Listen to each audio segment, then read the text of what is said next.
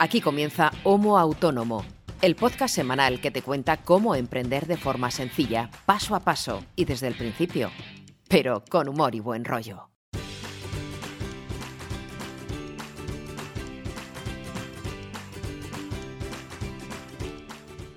Hola, bienvenido, bienvenida. Comienza un episodio semanal, el último hasta ahora, pero no el último del, del todo, esperemos que no, de tu podcast favorito.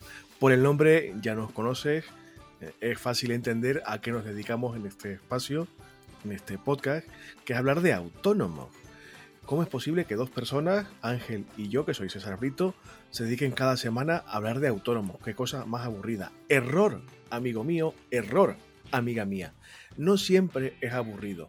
Dos años de emisión lo atestiguan. Dos años y casi 100 episodios de emisión lo atestiguan. Hay cosas que son un poquito más duritas, pero casi todo es bastante entretenido. ¿Por qué?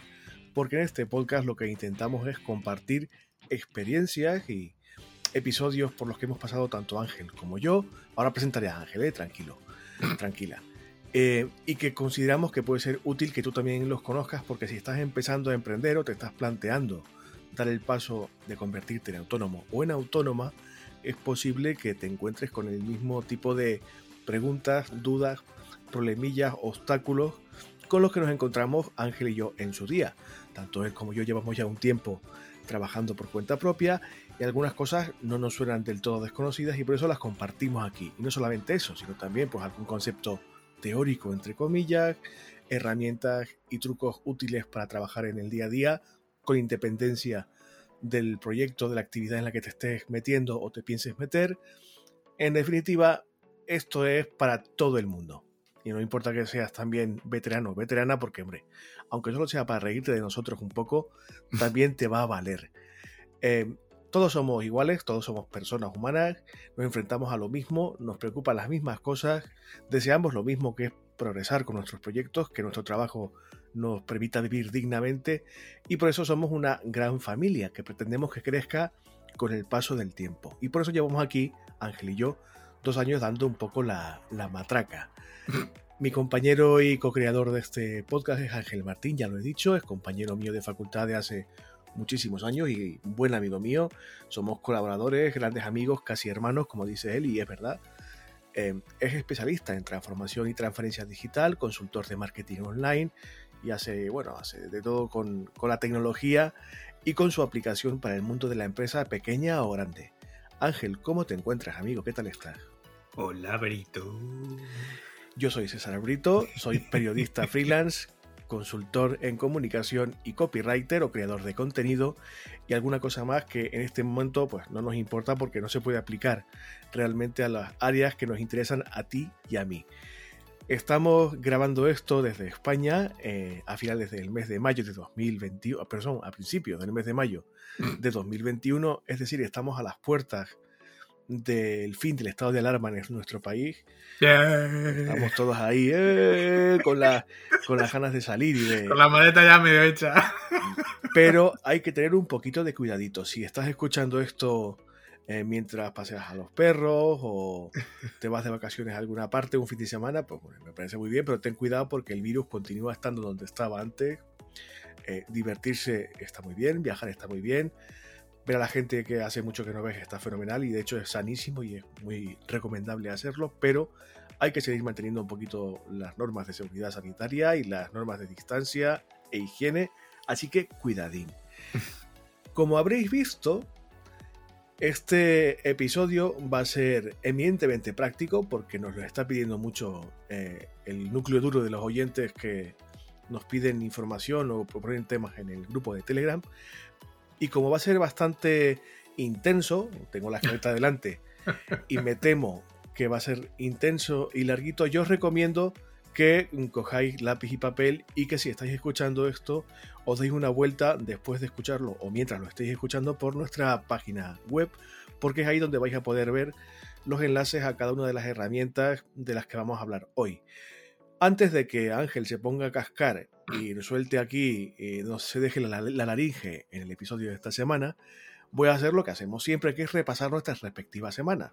Porque no siempre estamos en contacto fluido, Ángel y yo, bastante, pero no siempre, y hace mucho que no hablo con él de forma fluida y aprovecho este rinconcito semanal para comentarnos pues el qué hacer de cada semana. ¿Cómo te ha ido? ¿Qué tal estás? ¿Dónde estás metiéndote right now?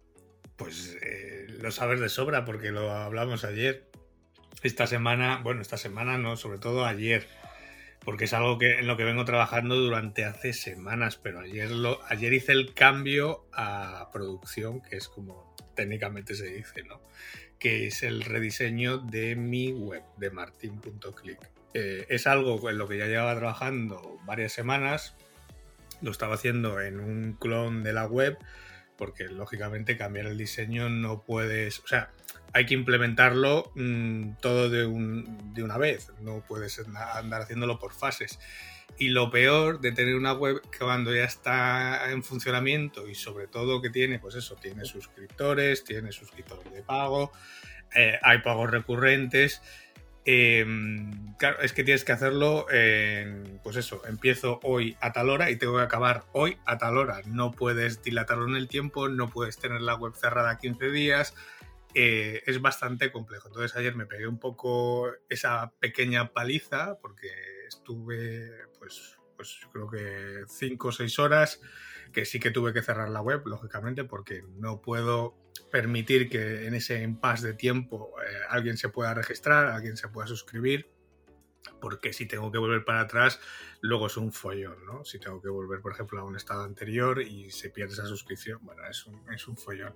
Y alguno, algunos oyentes que haya pasado por ello seguramente me entenderá, o si alguien tiene un e-commerce, un membership site o un sitio por suscripción y está pensando en hacer un rediseño, eh, pues seguramente esta pequeña reflexión le va a servir ¿no? para, lo que se tiene que, para lo que se tiene que enfrentar. ¿no? Es muy sencillo cuando la web es nueva, eh, partes de cero, pero cuando la web ya tiene su trayectoria y tiene su tráfico diario y su funcionalidad diaria, eh, es un pelín más complejo. Entonces, bueno, aparte de otras tareas, pues bueno, de mantenimiento de clientes, de periódico y tal, que eso, eh, quizá lo más destacable esta semana ha sido eso, ¿no? el que ya he publicado el nuevo diseño, y bueno, pues eh, ayer a última hora tenía que hacer algunos ajustes, pues lo típico, de repente el Analytics no le estaba entrando los datos, había una funcionalidad de los suscriptores que se había jodido, eh, pues bueno, es lo típico que ya cuando estás en real eh,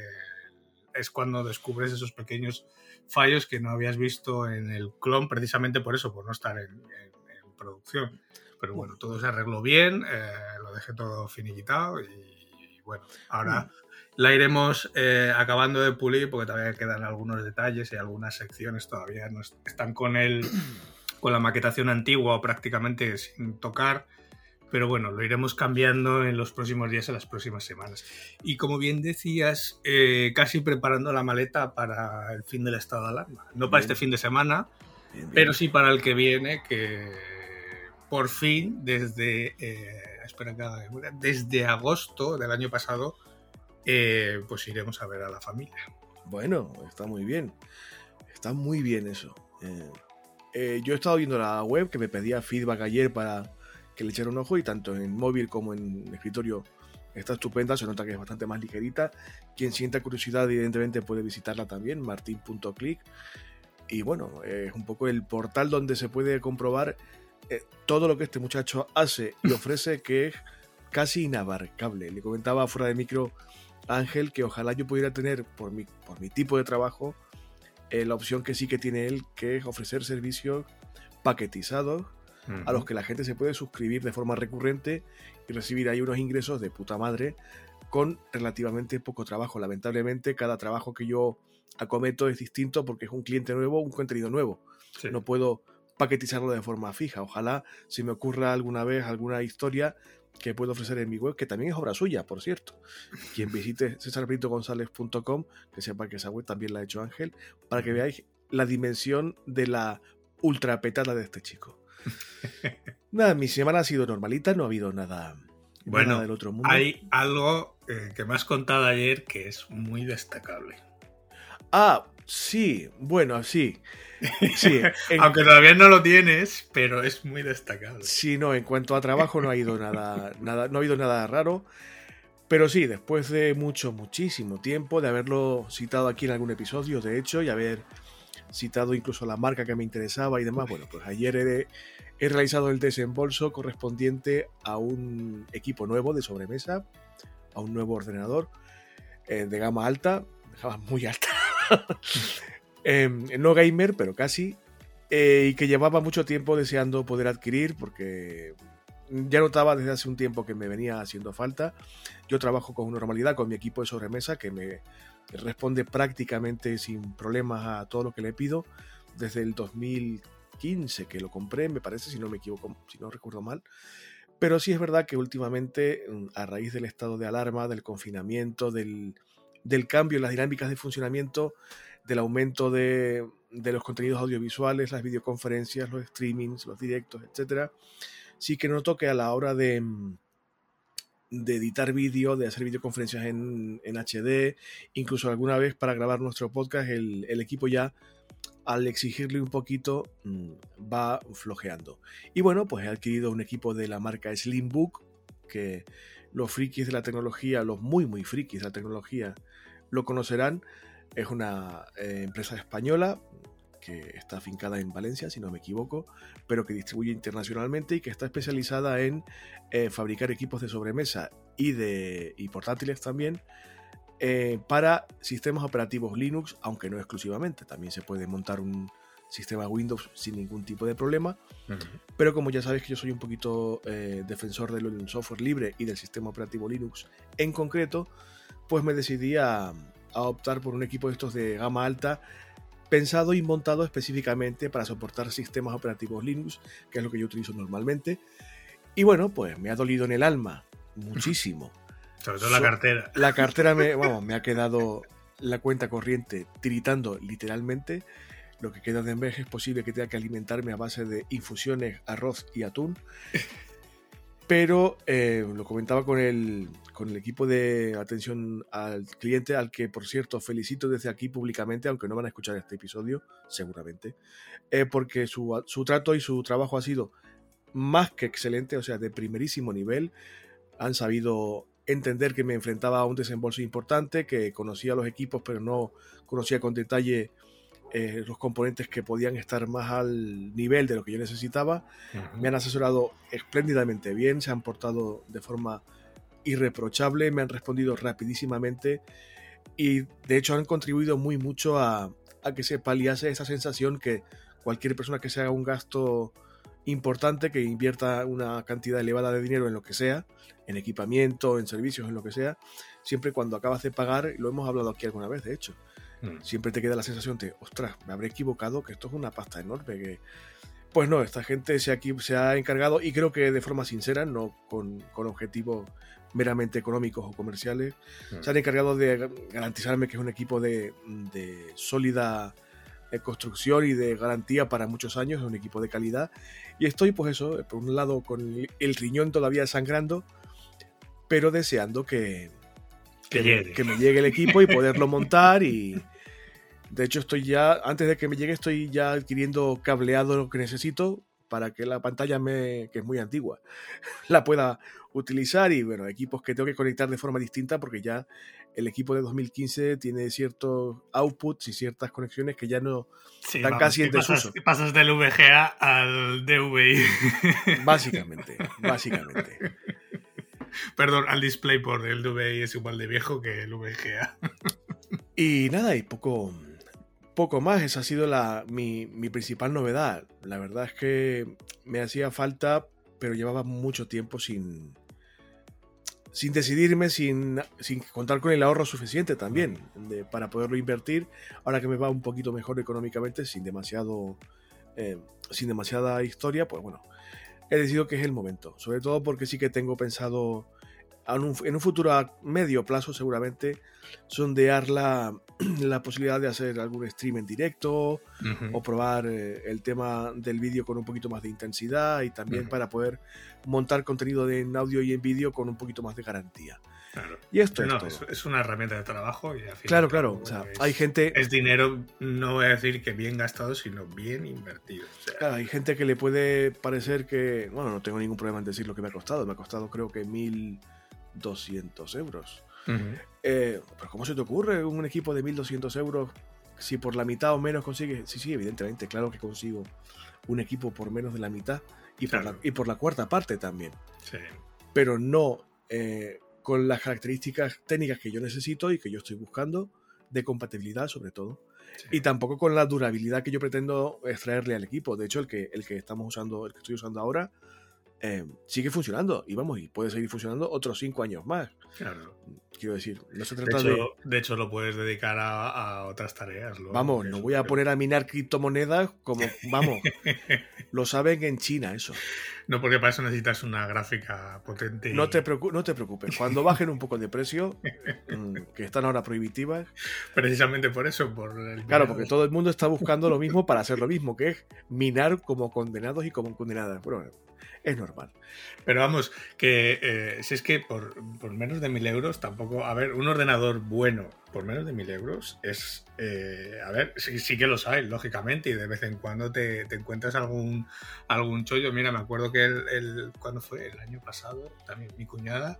Una, una de las hermanas Raquel eh, se, le, se le jodió el portátil y, y claro, al, primer, al primero que llaman siempre es a mí, ¿no? Cuando hay un problema de estos. Y digo, espérate que te, que te miro algo. Y justo, eh, pues mirando, porque claro, es lo típico, miras en la web de MediaMarkt, Carrefour, tal y cual. Y le digo, pues espérate, digo, que hay uno en Carrefour, digo, que tiene una hora de oferta. Y justo, vamos a Carrefour. Y era el que además estaba todavía más rebajado porque era el de exposición. Claro, yo lo vi. Y no, no tenía ni un rasguño. Y le pregunté al, al chico, digo, ¿cuánto lleva aquí el ordenador expuesto? Dice, nada, dice, llevará dos semanas. Dice, no, no lleva más. Digo, pues dámelo. Digo que, y claro, ya no me acuerdo las características del ordenador, pero creo que era un Ryzen 5 con, con 16 GB de RAM o algo así. O sea, el ordenador estaba, a ver, no era un tope gama, pero bueno, era un gama media bastante majo. Y creo que lo conseguimos por 350 euros, o sea que Sí, de, vez en cuando, de vez en cuando encuentras algún chollo, pero a ver, y para lo que ya lo quería, que al final es Word y poco más, va más que sobrado. Pero, pero claro, en el momento que necesitas eh, equipo para, pues eso, trabajar con imagen, eh, vídeo, eh, editar, ese tipo de cosas, es que yo creo que mínimo, pues eso, 800 euros, 900 euros no te los quita nadie. Hombre, yo, este equipo con el que estoy trabajando ahora me costó menos de 500 y vamos, está amortizadísimo. Pero Sí, más sí. que amortizado. Y era lo que yo te comentaba ayer de fuera de fuera de micro. Digo, a ver, digo, tú te has gastado mil y pico de euros en un ordenador nuevo. Claro. Yo me los gasté en diciembre por un ordenador de segunda mano. Pero es que si el mío es un pepino, el tuyo es la estación espacial. Claro, eh, el mío, fíjate que yo me, eh, yo me gasté casi el mismo dinero que tú y por un equipo que el chasis, si no recuerdo mal, es de 2009. Ojo, ¿eh? No está mal. Pero, pero claro, todo lo que tiene interno es nuevo. O sea, es un Mac Pro de 2009. Pero, salvo la placa, que sigue siendo la misma, los procesadores son nuevos, la RAM es nueva, la gráfica es nueva. eh, sigue, ahora mismo está funcionando con el último sistema operativo de, de- de Mac, con Big Sur. Y claro, tiene, eh, pues ahora mismo creo que tiene metido 64 GB de RAM, pero es que todavía le puedo meter otros 64 GB de RAM. ¿Pero dónde vas? ¿Dónde vas? Claro, yo sé que es un equipo de segunda mano, vale que sí que es cierto que tiene algunas limitaciones porque llegará un momento en que no le puedas seguir subiendo el sistema operativo de más, pero vamos, me, me da igual tener Big Sur que Mojave que el otro, o sea, al final es lo mismo. Y, y yo sé que tengo ordenador para años. Bueno, ese es un poco el objetivo que he hecho yo con la inversión esta. Ya, hombre, para el resto del público al que estamos aburriendo con esta charla, pues no. Pero para los del grupo de Telegram, ya cuando me llegue, ya sacaré alguna fotito y os enseñaré un poco eh, de qué va. Si alguien está especialmente interesado, hombre, que pase por la, por la página de esta gente, que trabajan bastante bien. El nicho de mercado con el que funcionan es, limitado, pero bueno, nunca está de más conocer eh, marcas alternativas que trabajen de forma alternativa también, que eso es lo que también me interesa. Bueno, Ángel, vamos Venga. a empezar a hablar ya del tema de esta semana. Míralo, mira, se, se escucha por el micro, que lo tengo aquí en el retorno perfectamente, Ángel frotándose las manos. ¿Por qué? Porque esto a él le encanta. No hay cosa que le guste más que hablar de esto de lo que vamos a hablar hoy, que es de lo que realmente hace su trabajo y el de cualquiera que nos esté escuchando realmente más fácil, productivo y rápido, entre comillas. Y es que de esto ya hemos hablado en alguna ocasión, en, algún episodio anterior, de forma parcial o completa, pero la gente del Telegram, de hecho, los, oyentes más fieles y los que nos ayudan un poco a, hacer que esto crezca un poquito más, nos pedían, oye, por favor, ¿por qué no revisáis de nuevo el tema de las herramientas de productividad? Que estamos hechos un lío, que, que si mejor Trello, que no sé qué. Vale, vale, no te preocupes. Bueno, y Ángel, que no hay cosa que le flipe más, se ha empezado ahí un ratito filtrando y, eligiendo y hemos traído 11 herramientas, 11, 2, 11 y 3 de código abierto, si no recuerdo mal, 14 eh, herramientas que es interesante sondear, conocer, testear y de la que vamos a hablar hoy. Pero antes de eso, tenías tú un par de cositas que comentar antes de, digamos, entrar en el listado de, herramientas. ¿De qué querías que esta gente estuviera pendiente antes de proceder al, listado? A ver, lo que hay que tener en cuenta para, cualquier, para elegir cualquier herramienta, lo primero, y esto yo creo que es el primer mandamiento, no existe la herramienta perfecta.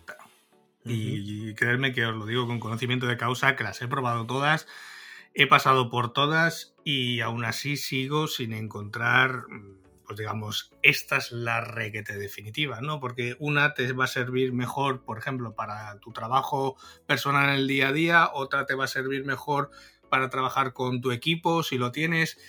Em, a ver, que con con una de, por ejemplo, para trabajar en equipo, ¿puedes trabajar para ti mismo con tu día a día? Sí, pero era lo que te decía antes, Brito, es que te van a sobrar tropecientas funciones y al final estás eh, matando moscas a cañonazos y lo único que te haces es retrasar, porque cuando tienes tantísimas opciones para configurar una simple tarea, eh, pues eh, al final estás perdiendo más tiempo. Entonces, hay que hacer un poco de distinción entre lo que es herramienta de gestión de tareas podríamos llamar individual, aunque casi todas permiten cierta colaboración ya, de lo que es una herramienta de gestión de proyectos pura, podríamos decir, ¿no? que está más orientada a equipos.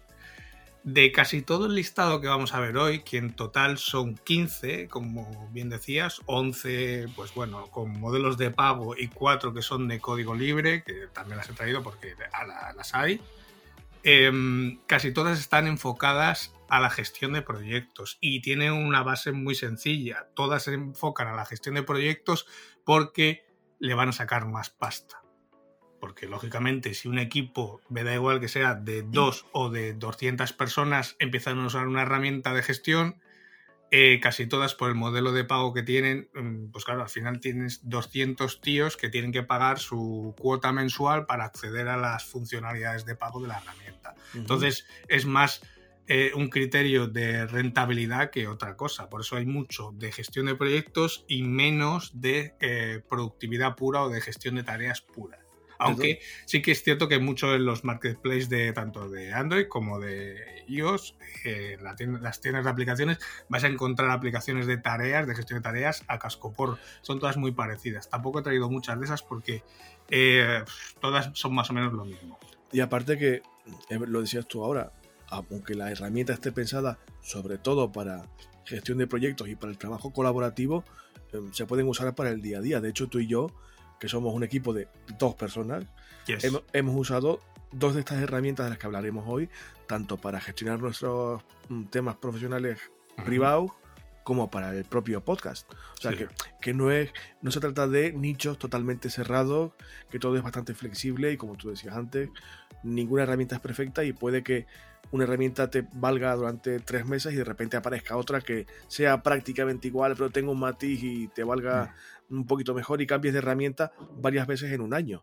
Sí, sí, sí. De hecho, yo suelo cambiar varias veces en un año o uso varias a la vez, como luego iré explicando a medida que vayamos avanzando, porque ahora mismo, a 8 de mayo del 2021, eh, yo uso principalmente dos herramientas de las que vamos a ver y explicaré el por qué uso cada una de ellas y no solamente una. ¿Ok?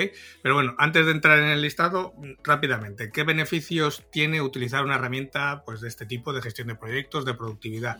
Sobre todo, cuando tienes un equipo, mm, mejorar la colaboración, te quita un montón de emails, de hilos de correo, de eh, aquí dije esto, pero luego era lo otro. Em, casi todas están pensadas pues, bien a través de mensajería interna, un chat, de comentarios en las propias tareas, el mejorar esa colaboración entre los miembros del equipo. Entonces, eh, ¿esto qué es lo que hace? Que también el proceso de gestionar ese, ese proyecto, esos proyectos, sea más eficiente. Está todo unificado en un mismo sitio. No tengo cosas en el WhatsApp, no tengo cosas en el correo electrónico, no tengo cosas apuntadas en una libreta, no. Está todo unificado en un mismo sitio y por lo tanto es más fácil llevar el control de todo lo que supone un proyecto cuando lo estás creando, ¿no? Y también da un plus de transparencia a todo el equipo que trabaja en ese proyecto o en, los proyectos de esa empresa o, o, bueno, en ese proyecto en concreto, me da igual. ¿Por qué? Porque al final todo el mundo puede ver lo de todo el mundo, o sea, en todo momento se sabe quién está haciendo qué, cuánto tiempo llevas haciendo esto, eh, si esto va con retraso, si esto va eh, más avanzado de lo que vas cumpliendo la línea de tiempo. Eh, da ese plus de transparencia o de efectividad en cuanto a los miembros del equipo, ¿no? Todo el mundo sabe qué está haciendo y sabe que, pues eso, la tarea que tengo la semana que viene depende de la tarea de este otro compañero y claro, al final también ese tipo de tareas encadenadas o tareas dependientes hace que la gente se ponga un poco las pilas, ¿no? Porque al final lo que haces tu trabajo o el no hacer tu trabajo supone que estás bloqueando el trabajo de otro compañero o de otro miembro del equipo. Entonces, viene muy bien para, eso, sobre todo cuando somos varios en el equipo, eh, que todo el mundo sepa qué es lo que tiene que hacer y qué es lo que está haciendo el de al lado cuando te afecta, sobre todo. Un comentario que quería hacer cuando Ángel hace referencia a la palabra equipo, tanto a algún oyente que nos pueda estar escuchando ahora como a mí mismo a veces, la palabra equipo mentalmente eh, proyecta la imagen de una gran empresa, de una gran corporación. No es así. Equipo empieza a partir de dos personas. Claro, desde que tengas a dos personas en tu proyecto o en tu empresa, ya sois un equipo. O sea, no hace falta que descartéis el uso de estas herramientas porque penséis que vuestro proyecto es demasiado pequeño o que sois vosotros solos o vosotras solas y nos va a resultar útil o práctico eh, el utilizar este tipo de herramientas. Es un error. Podéis usarlas o lo decimos nosotros que lo estamos usando, que somos dos personas. De hecho, este tipo de herramientas son muy beneficiosas para equipos pequeños y me atrevo a decir medianos. A ver, cuando tienes 200 eh, tíos, bueno, tíos, tías, ya me entendéis, eh, trabajando en una herramienta de estas, es que es necesario dentro de la empresa una persona que solamente esté, o sea, que controle la propia herramienta. Es decir, lo que es un gestor de proyectos. Mm.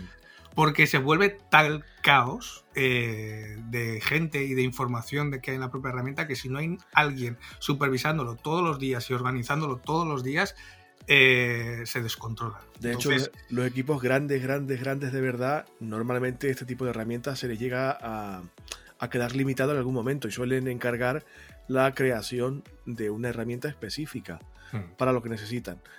Vale que suele ser modulable, etcétera, pero como tienen mucha más dimensión que lo que podemos tener tú, yo o cualquiera que nos esté escuchando, pues tiene muchos departamentos, muchos responsables intermedios. O sea, necesitan algo que se acople de verdad a lo que ellos necesitan. Pero vamos, para ti que me estás escuchando, puede valer perfectísimamente. Pero, mm, como decía Ángel al principio, hay muchísimas. Él se ha encargado de filtrar estas 15, no 14, como decía yo antes. Eh, pero claro, para, para hacer esta selección, tú te has hecho unas preguntas que tienes aquí en la caleta perfectamente planteadas y que son mm, estupendas para pensar, vale, ¿cómo sé si una herramienta me va a valer o no? O sea, ¿cómo sé si una herramienta está orientada a lo que yo necesito ahora o no? Sí, básicamente yo he puesto aquí, he planteado nueve cosas que deberíamos buscar en una aplicación, en un software de, gestión de proyectos. Sobre todo de gestión de proyectos, ¿vale? Sobre todo cuando estamos más enfocados a gestionar un equipo. ¿Por qué? Porque para gestionar las tareas del día a día de uno mismo, si tú lo que quieres es una aplicación para gestionar tus tareas, eh, las listas se simplifican mucho porque muchas de las eh, cosas que voy a decir ahora, mm, salvo, pues bueno, un par de ellas, el resto te va a sobrar.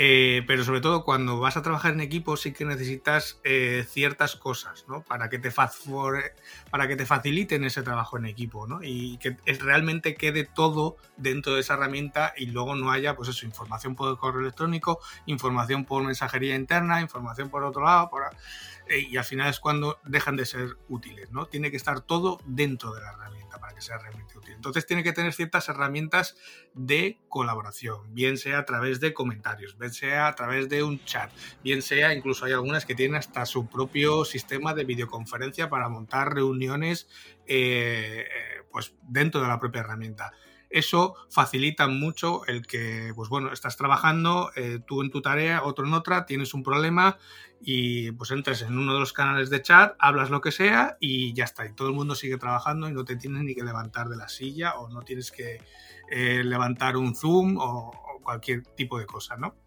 Otra funcionalidad es que haya ese uso compartido de archivos dentro de la propia herramienta, que es una de las características que vemos que luego muchos limitan, ¿no? ¿Cuánto espacio te dejo para meter archivos?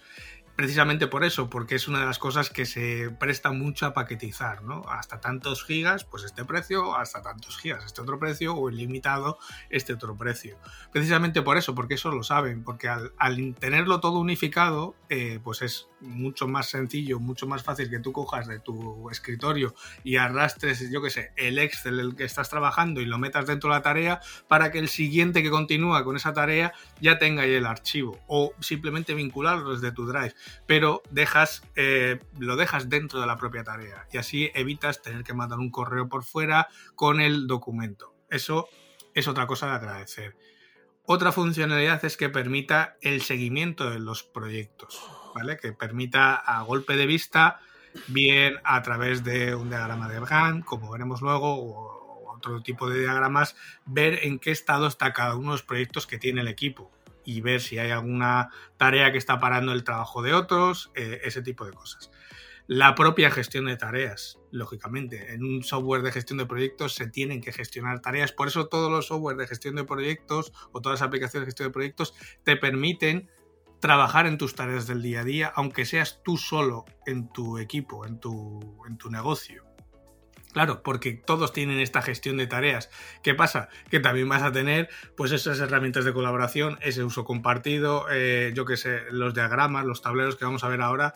Eh, claro, vas a tener muchas cosas que realmente no vas a necesitar porque están pensadas para cuando trabajas en equipo. Entonces, sí, que es cierto que tiene que tener gestión de tareas, un software de gestión de proyectos, pero eh, cuando lo dedicas para ti mismo, muchas de las cosas que estamos enumerando por lógica te sobran, ¿no? No necesitas colaborar con nadie cuando eres tú mismo. Otra de las cosas que son deseables, que casi todas lo tienen, al menos la primera, que es el seguimiento del tiempo. Es decir, que te permita medir cuánto tiempo estás dedicando a cada una de las tareas.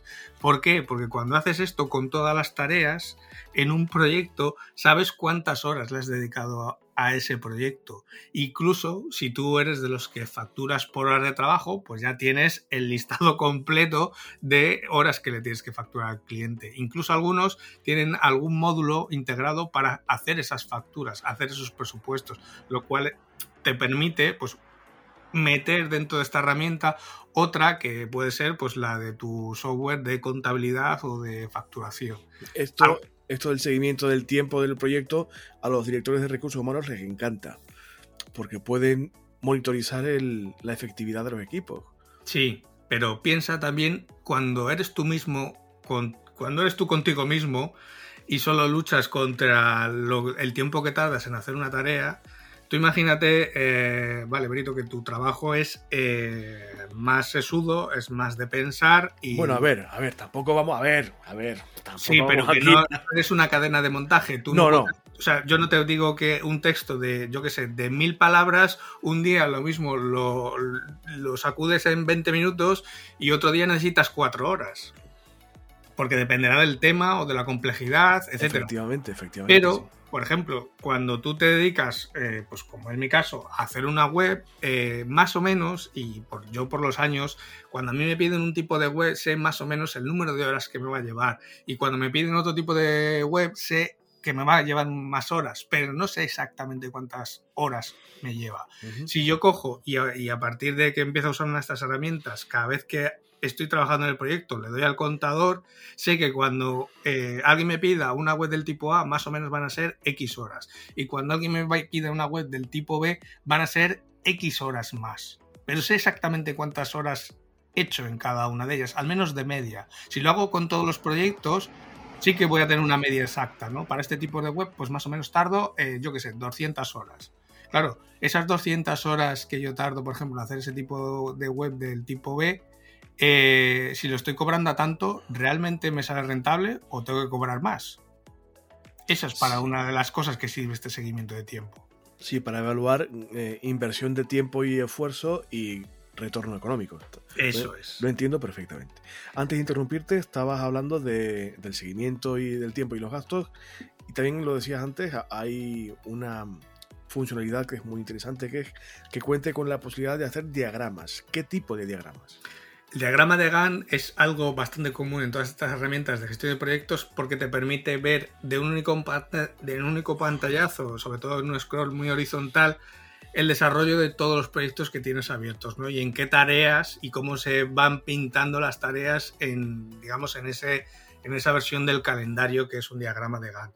Entonces, cuando trabajas en equipo y tienes varios proyectos abiertos, esta vista es muy interesante porque a, a golpe de vista sabes en qué estado está cada proyecto y sabes si estás cumpliendo eh, los plazos o algún proyecto se está descontrolando o hay alguna tarea que se ha encasquillado, ese tipo de cosas, ¿no? A ver, en un equipo pequeñito que tienes varios, pocos proyectos abiertos a la vez es muy fácil de controlar.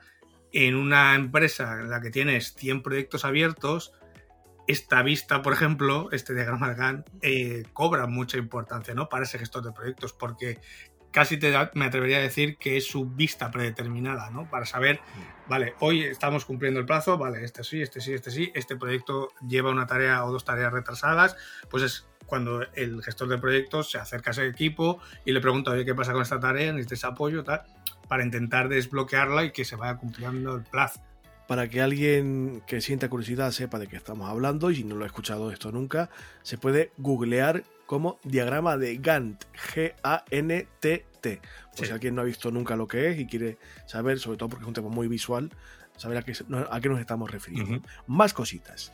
Otra es el tablero Kanban, que yo creo que casi todas lo tienen. El tablero Kanban no es más que ese tablero que estamos acostumbrados a ver con ciertas columnas en el que vamos metiendo una serie de tarjetitas o de, sí, bueno, tarjetas o notas y vamos pasando de columna a columna eh, a medida que vamos avanzando en el proceso. Pues esta tarea que estaba en espera, ahora la estamos haciendo, ahora está aquí en revisión porque alguien tiene que hacer algo y por último pasará a la columna de completado. Ese tablero que todos más o menos ahora vemos en nuestra cabeza y que hemos visto en casi todas las aplicaciones por las que hayamos pasado, eh, es algo común porque es una metodología, al fin y al cabo, la metodología Kanban. Eh, es algo que debe estar sobre todo si trabajamos está muy bien tenerlo cuando uno trabaja para tus tareas también incluso individuales, pero sobre todo si estamos trabajando en equipo es una forma muy visual de ver eh, cómo está ese proyecto en ese momento, ¿no? Lo que nos queda pendiente de hacer, lo que estamos haciendo, lo que se está revisando y lo que ya llevamos completado, ¿no? Y vas viendo cómo el grueso de las tarjetas va pasando por todas las columnas a medida que van pasando los días. Y que da mucha satisfacción también, da mucha gusterita ir quitándose marrones de encima y pasar a la. Es, el mismo efecto que cuando tú tienes una lista de tareas en tu libreta y vas tachando. ¡Oh, qué gustera! Pues llevarlo a la, a la, última columna, que es la de completado, oh. tiene ese mismo efecto también mental, eh, que supone, pues eso, el tachar una tarea que ya no tienes que hacer.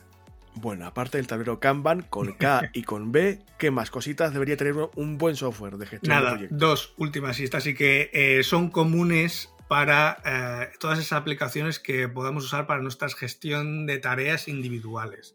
Que sea multiplataforma, esto cada vez para mí cobra más importancia, es decir, que pueda, eh, que esté sincronizado mi ordenador, mi portátil, mi teléfono, mi tableta, con la misma aplicación, lógicamente, y que si he movido pues, o he tachado una tarea en el ordenador, cuando lo vea en el teléfono también me aparezca tachada. O sea, esa opción de tenerlo todo sincronizado, da igual el dispositivo, es algo que es muy deseable, tanto en gestión de proyectos como en productividad personal, me da igual que sean tareas personales, es algo muy a tener en cuenta a la hora de buscar herramienta.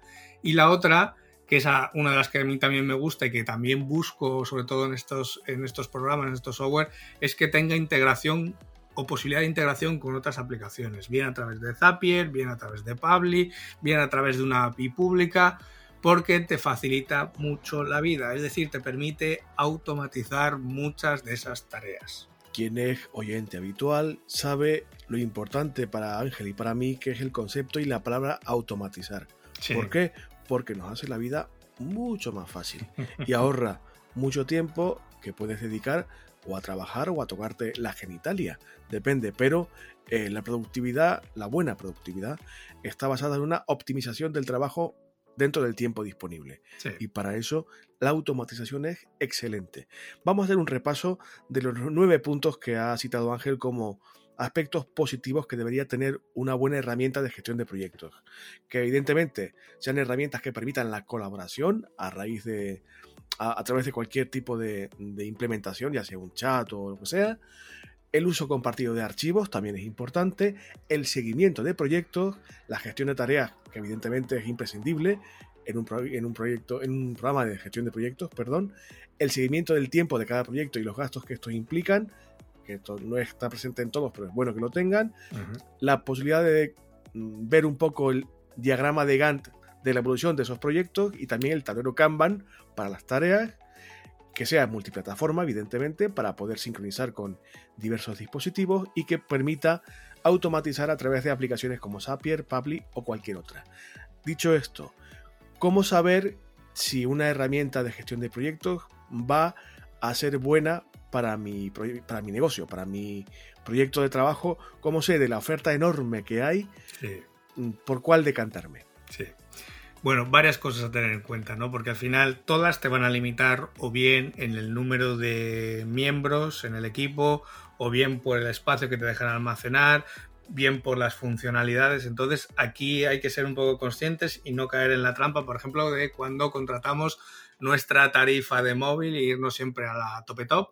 Eh, cuando realmente luego hacemos un uso ínfimo de, por ejemplo, de los datos o de los SMS o de todas esas cosas que nos dan ilimitadas que seguramente si cogiésemos una tarifa, pues no ilimitada, sino limitada, pero haciendo un cálculo previo de lo que vamos a usar, pues pagaríamos mucho menos. Pues aquí es un poco similar.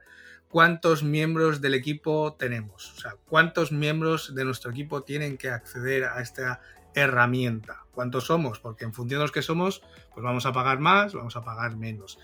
¿Cómo de fácil es para los miembros de tu equipo el incorporarse y comenzar a usar este software, ¿vale? Eh, sí que es cierto que hay algunos que tienen una curva de aprendizaje más fácil, otros más difícil. También dependerá de los miembros de tu equipo si alguna vez se han enfrentado a este tipo de herramientas, si les suena todo a chino.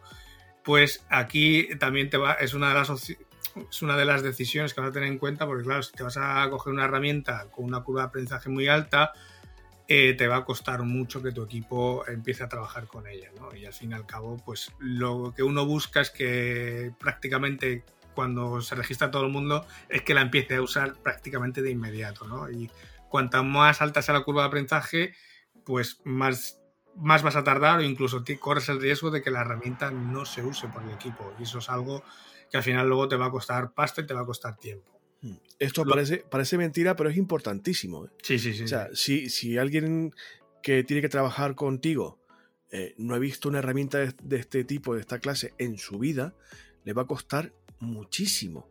Porque para esa persona eh, es como meterse en un universo totalmente nuevo donde las reglas del juego son totalmente diferentes. Si alguien que lleva toda la vida haciendo su gestión de tareas con papeles o blog de notas físicas en papel, Em, le va a costar un poquito. Si alguien no ha visto un diagrama de Gantt en su vida, pues le va a costar por lo menos habituarse incluso a la vista de, ese diagrama y a saber qué utilidades tiene. Y por eso es importante el siguiente aspecto del que vas a hablar, que es eh, los recursos de aprendizaje que cuenta, con, los que cuenta la, aplicación. Sí, cuantos más, eh, pues eso, eh, si tiene un, un propio portal de ayuda, donde se explica paso a paso cómo funciona la herramienta, cómo hacer esto, cómo hacer lo otro, tal, si tiene sus propios tutoriales. O sea, cuantos más recursos tenga para que el usuario pueda aprender, más fácil va a ser que luego ese equipo empiece a trabajar con la herramienta. De hecho, yo he implantado alguna de estas herramientas en alguna empresa y incluso teniendo la aplicación su propio sistema de recursos de aprendizaje, etcétera, les hemos tenido que hacer su propio manual, podríamos decir, adaptado a su flujo de trabajo para que el, la gente del equipo empezase a usar la herramienta, o sea, para que le viese la utilidad, ¿no? Sobre todo ejemplificando, pues esto te sirve para este, esta tarea que tú tienes en tu día a día, pues hazlo con esta herramienta que tienes dentro del software, ¿no? Eh, para que le viesen esa utilidad. Si no, ya te digo que es quizá el principal escollo, sobre todo en equipos medianos y grandes, es el, escollo más difícil, ¿no? Que el equipo empiece a usar la herramienta y que le vea la utilidad, sobre todo. Es, es lo más complicado. Si pasas eso, está perfecto. Luego, por último ya, ¿qué funciones eh, vas a necesitar, ¿vale? Porque todas tienen un montón de cosas, pero no todos los equipos necesitan todo. Entonces, eh, pues bueno, ser consciente de que, pues bueno, eh, tener estas eh, tres o cuatro funciones más está estupendo o me va a dar igual y también que eso va a suponer más o menos precio, ¿no? Y entonces hay que tenerlo también en cuenta y sobre todo qué niveles de permisos necesitan, ¿no? Eh, sobre todo en equipos ya medianos y grandes, normalmente vas a necesitar ciertos roles, pues eso, que no todo el mundo pueda crear proyectos, no todo el mundo pueda crear columnas dentro de una vista, dentro de un proyecto, porque si no, eso sería un, caos, ¿no? Entonces, si necesitas, por ejemplo, permisos, roles, etcétera, pues unas herramientas te van a funcionar mejor que otras, o unos planes de precio te van a funcionar mejor que otros. Y eh, lo último y lo más imprescindible es cuál es el presupuesto con el que tienes o con el que cuentas para cada miembro del equipo, porque date cuenta que casi todas se pagan por miembros del equipo que hay dentro, del, dentro de la herramienta, ¿no? Si tienes un equipo de dos personas, vas a pagar por dos personas. Si tienes un equipo de 200 personas, vas a pagar por las 200 personas. Entonces, eh, vale, en función del presupuesto por persona que tengas, pues unas te encajarán más, otras te encajarán menos. Es, tan fácil como es. Claro, esto, esto entra en relación con el punto anterior, es decir, si necesito cinco funciones y tengo un equipo de seis personas, puedo estirar mi presupuesto, puedo destinar mi presupuesto hasta aquí. No más de esto y no menos de esto tampoco. Hay que, eh, lo que tú decías, encontrar un poco el equilibrio entre funciones, tamaño del equipo y pasta que tengo que dedicarle a esto. Porque sí, hay que dedicarle pasta a esto. Hay herramientas de uso libre, ya las veremos al final, pero bueno, de las 11 que vamos a hablar ahora, eh, son casi todas de, de, todas de pago. ¿Cuáles son esas herramientas, Ángel? A ver, no tienen un orden concreto, ni muchísimo menos. Esa medida que he ido haciendo el listado, a medida que se me iba ocurriendo o me iba acordando de algunas, las he ido metiendo. O sea que el orden no quiere decir que la primera sea la mejor, ni la última sea la peor, ni muchísimo menos. Simplemente, pues bueno, pues eh, haciendo memoria durante la semana, lo he ido haciendo en varios días y he ido metiendo, ¿no? Entonces, la primera es Asana. Yo creo que todo el mundo la conoce, está en todas las plataformas, además es multiplataforma y es un software de gestión de proyectos, ojo, no de gestión de tareas personales, sino que es un software creado para gestión de proyectos. Tiene un modelo freemium, ¿vale? O sea que y tiene un buen plan gratuito. De hecho, es una herramienta que tiene más de un millón de usuarios de pago, según lo que tienen ellos declarado. Entonces, eh, ¿cuáles son las ventajas?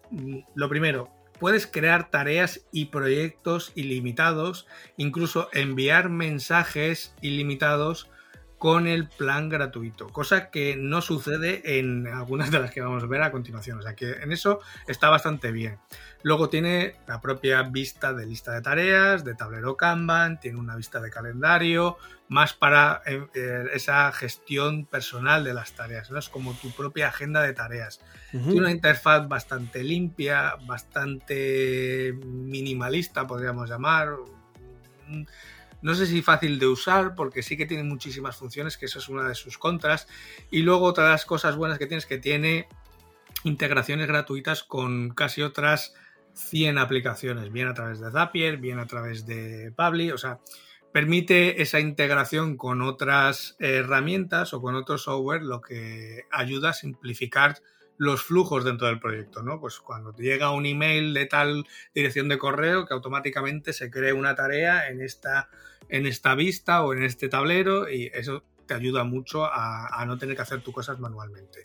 ¿Qué contras tiene? Pues que tiene tantísimas funciones que si eres bastante neófito en este campo te puede llegar a abrumar. Sí, pasa, pasa, mucho con las herramientas potentes que suele en este campo y en otros muchos. Claro, y al tener un plan gratuito bastante bueno y tener muchas funciones también dentro de ese plan gratuito, que al final todo el mundo entra, pues bueno, entonces en el plan free y eh, bueno, a ver qué tiene esto, ¿no? Claro, el que tengas tantas cosas disponibles a veces echa un poco para atrás, ¿vale? Eh, otra de las cosas que, de las que peca es que no tiene esa función de tracking del tiempo, que otras aplicaciones sí que tienen, ¿vale? No vas a poder contar en tiempo cuánto llevas en cada tarea. Así que vas a tener que usar una aplicación de terceros, como puede ser Toggle, como puede ser Rescue Time, la, que quieras, da igual. Y que solo, y aquí esta es una de las eh, eh, putadas, lógicamente, que tiene el plan gratuito, con perdón, para que pases a un plan de pago, ¿no? Que es que al final solo puedes asignar una persona por tarea en el plan gratuito. Es decir, no puede haber varios miembros del equipo trabajando en, eh, en una misma tarea o no puedes asignar una tarea a varios miembros del equipo. Y eso, eh, pues lógicamente, es una de las eh, cuestiones para que cambies a uno de los planes de pago. Lo dicho, tiene un plan básico que va de a los 0 euros y es así, ponen ellos que es gratis para toda la vida, al menos es así. Y el siguiente plan de precios ya salta a 11 euros por usuario. Si lo facturas anualmente. Luego tiene algún plan más superior, donde, bueno, ahí incluyen algunas otras funcionalidades, permiten meter proyectos ya y equipos privados, o sea, juega un poco con eh, los límites, ¿no? Sobre todo, el, poder meter invitados ilimitados gratis, que en el otro está, está algo capado, ¿no? Que, pues, por ejemplo, tú tienes un proyecto y quieres meter clientes, pues no puedes meter eh, un número de personas ilimitado, sino que tienes un límite. En el caso de que ya pases al plan de pago, pues eso ya desaparece. Eh, está ahí, ¿vale? Eh, quizá para mí, para la gente que empieza, no es una de las que yo recomendaría por eso, porque tiene tantísimas funciones que sí que es cierto que abruma. Y sobre todo, si lo vas a usar para tu productividad personal, es decir, para la gestión de tus tareas del día a día, es que te sobran mm, casi todas las funciones. es como ir con un Ferrari a por el pan, o sea, no... Sí, sí, sí, sí, total. Siguiente herramienta, Angelito. Otra que es un poco más desconocida, pero que lleva muchísimos años, es Basecamp, ¿vale? Que es otro, otro software de gestión de proyectos y que también permite comunicación dentro del equipo. Em, aquí su modelo es em, bueno, bastante parecido. Sí que tiene una capa de uso gratis, pero está bastante más limitada que, que la de Asana. Por ejemplo, en su plan de pago, eh, que luego veremos lo que cuesta, eh, y veremos que cuesta bastante más que Asana, Claro, te permite crear proyectos ilimitadas, pero si vas por el plan gratuito solo te permite crear tres proyectos. En el plan de pago te permite invitar a usuarios y clientes ilimitados. En el plan gratuito solamente te deja meter a 20. En el plan de, pago puedes meter hasta 500 gigas eh, de documentos en el plan gratuito solo te deja un giga. A ver, qué tontos no son, está claro. claro ¿ves, un poco por dónde van los límites y estos límites se van a repetir en muchas herramientas, ¿no? Pues te limito número de proyectos o número de tareas o número de usuarios que pueden entrar o número de invitados y sobre todo el tema del espacio en disco, ¿no? Para que puedas subir más o menos documentos. Luego sí que tiene una cosa buena que es que tiene em, eh, en el plan de pago tiene un montón de plantillas de proyecto, pues eso, que, te, simplemente con dos clics, digamos, ya tienes un proyecto montado, solamente tienes que poner el título al proyecto, ya tienes toda la estructura del Canva, las columnas, incluso alguna tarjeta de prueba para que veas cómo funciona y tal, pero esto no está disponible en el plan gratuito. Contras que tiene Basecamp, eh, pues que es caro en comparación con otras herramientas, que no tiene seguimiento tampoco de tiempo incorporado, no tiene tracking de tiempo, y su mayor contra, yo diría que es el precio, porque vale 99 dólares al mes. ¿Al mes? Sí. ¡Ay, Dios! Sí, sí, sí, sí, Joder. eh, hay una versión, o sea, tienes, eh, tienes esa versión limitada de forma gratuita, pero como veis está bastante limitada si alguien la quiere probar. Y luego tienes una prueba gratuita de 30 días de esa cuota de pago. Pero vamos, creo que eh, antes que pagar 100 pavos, hay muchas más herramientas con las que trabajar. La he traído porque Basecamp lleva muchos años y lo que hace lo hace bien pero lógicamente creo que está al alcance de poca gente, ¿no? O, para empresas grandes que les da igual 8 que 80 y, ya está. Pero para, los que nos escuchan quizás se nos vaya un poco de precio. Claro, el objetivo, el objetivo de este episodio, tanto con, con Asana como con, con Basecamp y con las demás que veremos, es que conozcáis las herramientas y que Ángel, que las conoce porque las ha usado todas, y esto es así, eh, nos dé su opinión y como estáis viendo sus pros y contras. No estamos eh, optando más por una que por otra, no pretendemos que uséis herramientas de pago porque sí, a lo mejor la capa gratuita de Asana te vale y tiras con ello perfectamente. A lo mejor la capa gratuita de Todo Todoist te vale, como veremos luego, y tiras para adelante perfectamente. Mm. Nuestro afán no es recomendar una por encima de otra, ni hacer que os paguéis o que invirtáis en una herramienta de este tipo. Es que conozcáis que existen, porque es bueno trabajar con ellas y los pros y contras de cada uno. De hecho, la, siguiente eh, es tan tan conocida que me atrevería a decir que muy poca gente tiene que haber que por lo menos por curiosidad haya pasado por ahí una sola vez. Sí. A ver qué aspecto tiene solamente. Yo creo que es la más conocida de todas, que es Trello. Eh, de hecho, yo creo que es el software de gestión de proyectos y hago hincapié en lo de gestión de proyectos. ¿eh? no te mueras, Ángel, no te mueras, por favor, te lo pido. Em, yo creo que sería el, software más popular porque tiene más de 50 millones de usuarios en el mundo. Entonces, y eso es debido sobre todo a ese modelo freemium que han tenido durante desde sus inicios y lo siguen manteniendo y también a que tiene un programa de afiliados, de referidos bastante potentes. Entonces, ventajas de Trello. A ver, tiene varias opciones de visualización disponibles. A ver, tienes pues la vista de tablero, tienes la vista Kanban, tienes una vista de línea de tiempo. Eh, bueno, te permite trabajar con distintas vistas, lo cual está muy bien si tienes un equipo y tienes varios proyectos y eso te va a venir bien. Te sobra si solamente lo quieres para tus tareas del día a día, ¿no?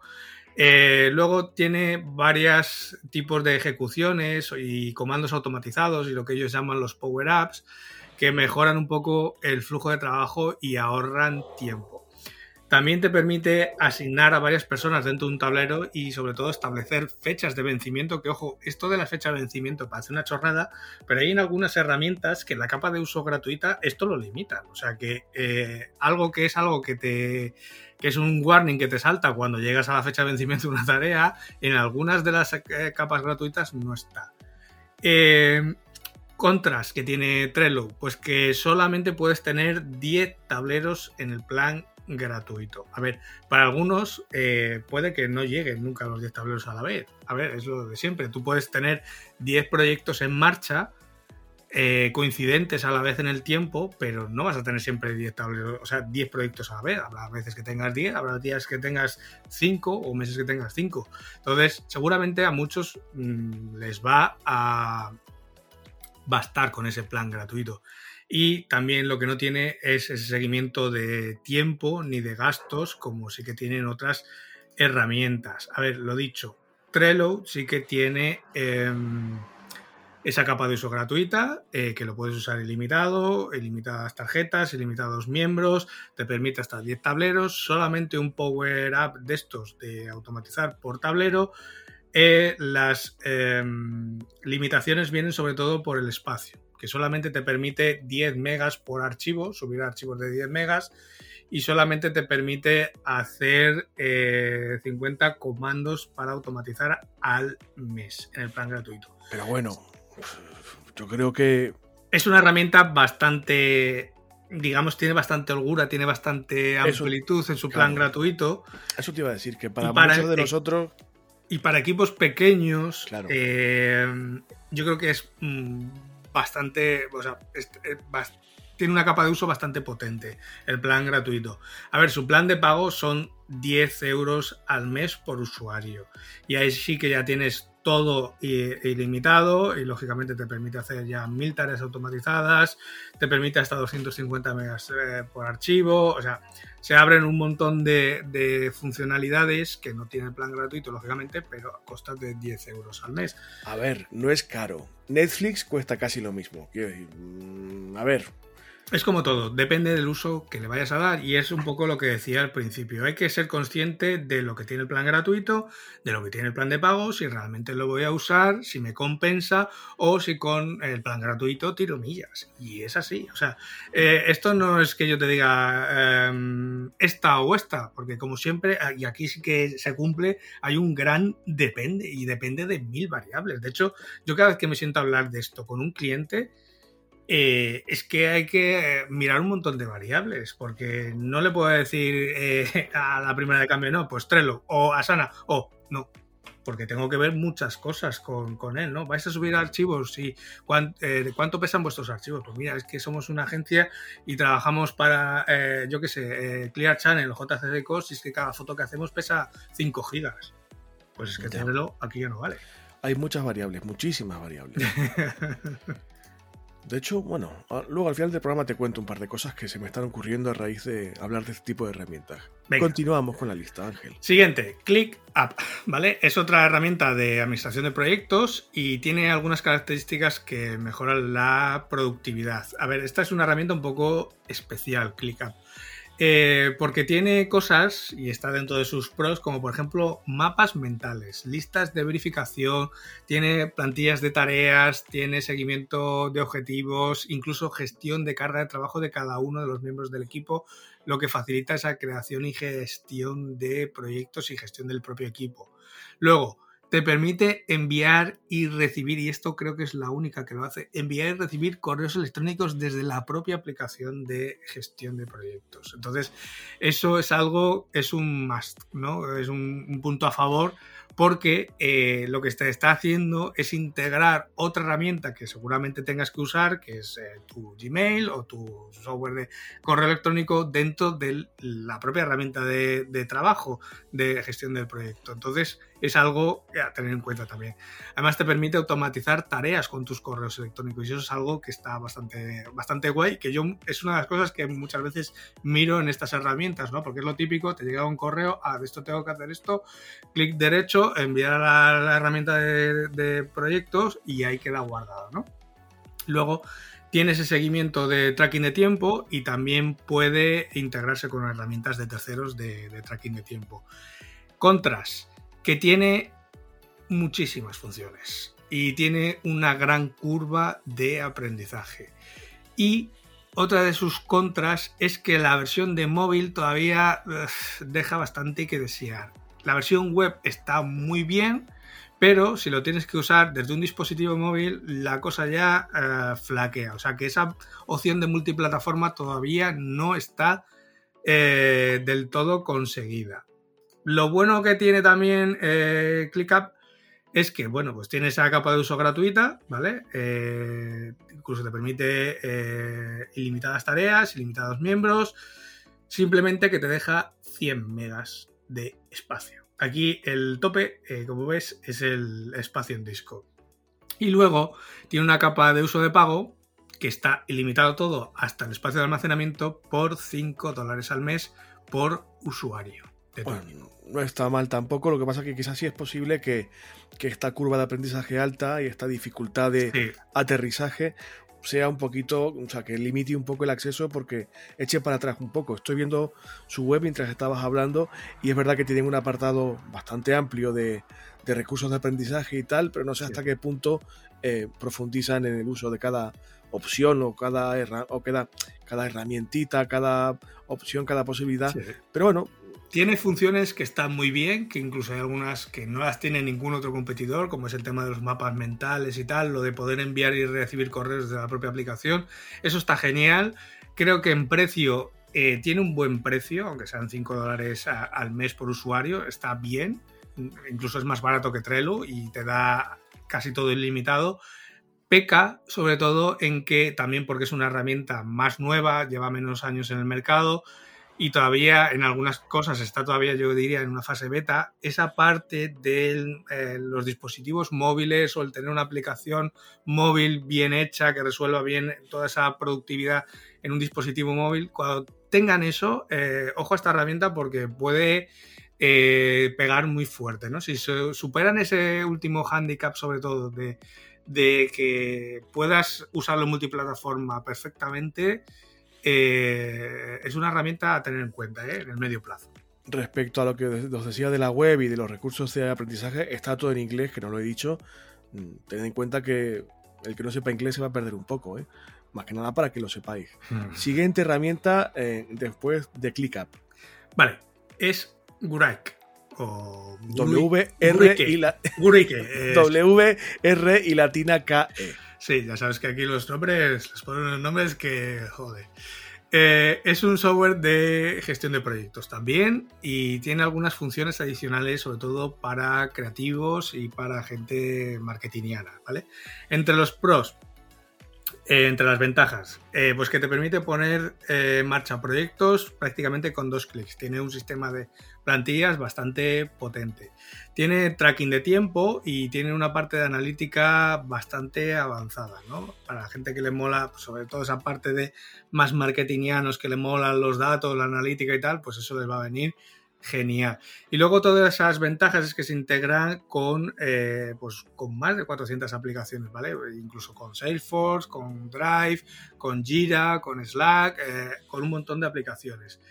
Eh, contras de Grike, que es muy difícil de usar para los usuarios nuevos, ¿vale? Es, tiene una interfaz bastante compleja. Su plan gratuito que lo tiene es bastante raquítico, y luego sí que tiene eh, bastantes complementos, bastantes add-ons o extensiones, como lo quieras llamar, que también son de pago, ¿vale? Entonces, mm, bueno, ¿es una de las a tener en cuenta? Sí. Mm, está ahí, pues bueno, porque lleva ya unos cuantos años. Es, es, un poco el caso similar a Basecamp, ¿no? Está ahí y para algunas empresas les viene genial, pero para mí eh, como diría yo, ni chicha ni limonada, ¿no? Está un poco en, el furgón de cola, ¿no? No sabes muy bien a qué cliente o para qué empresa puede encajar bien. Yo diría que, no sabe muy bien en qué división está, si en primera o en segunda. Yo creo que necesita un poco reajustar sus planes de precios, dejarse en paz de tanta historia, de tanto complemento, hacer un plan de precios más sencillo, eh, lógicamente, hacer una capa de uso gratuita un poco más bollante y eso facilitará. Quizá yo creo que de todas es un poco una de las desconocidas, ¿no? Pero precisamente por eso, porque al final, si limitas mucho el plan gratuito, eso hace que haya poca masa de usuarios que la use de entrada. Entonces, eh, pues bueno, no sé si es la mejor estrategia. Pero bueno, oye, ahí está.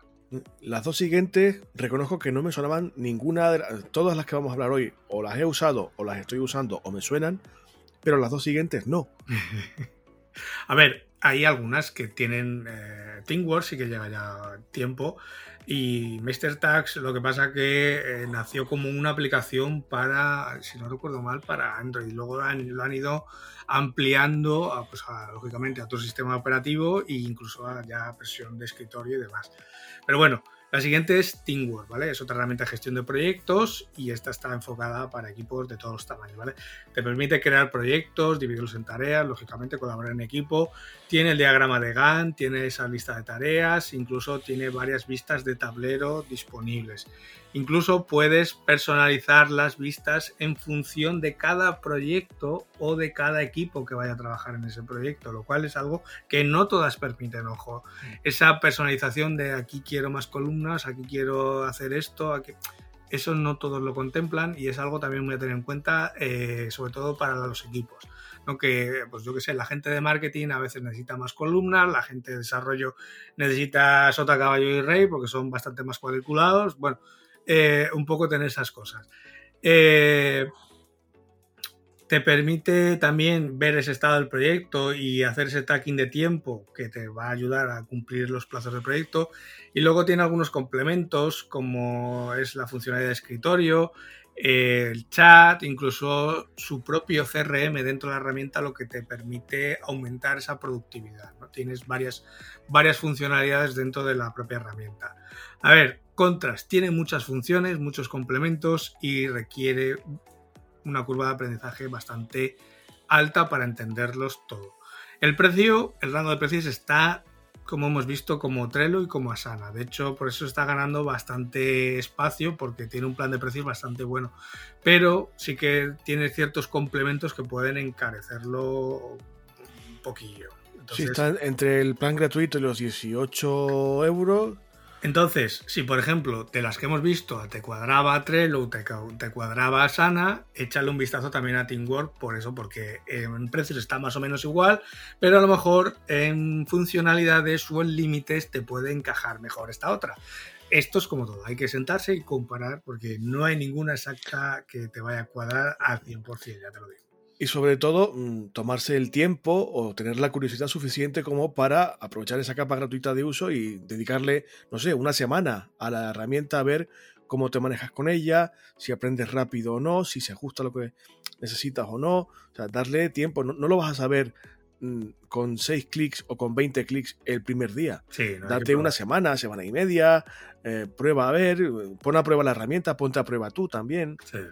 Sobre todo tienes que ver si encaja con tu forma de trabajar. Claro. Porque si, si, te, si sale de tu forma natural de trabajo, al final dejarás de usar la herramienta, que es lo que suele pasar. ¿no? Cuando te. Para, cuando, por ejemplo, para hacer una tarea tienes que hacer 27 clics. Pues claro, eh, el primer día sí, porque estás muy motivado, pero al tercer día ya no lo haces.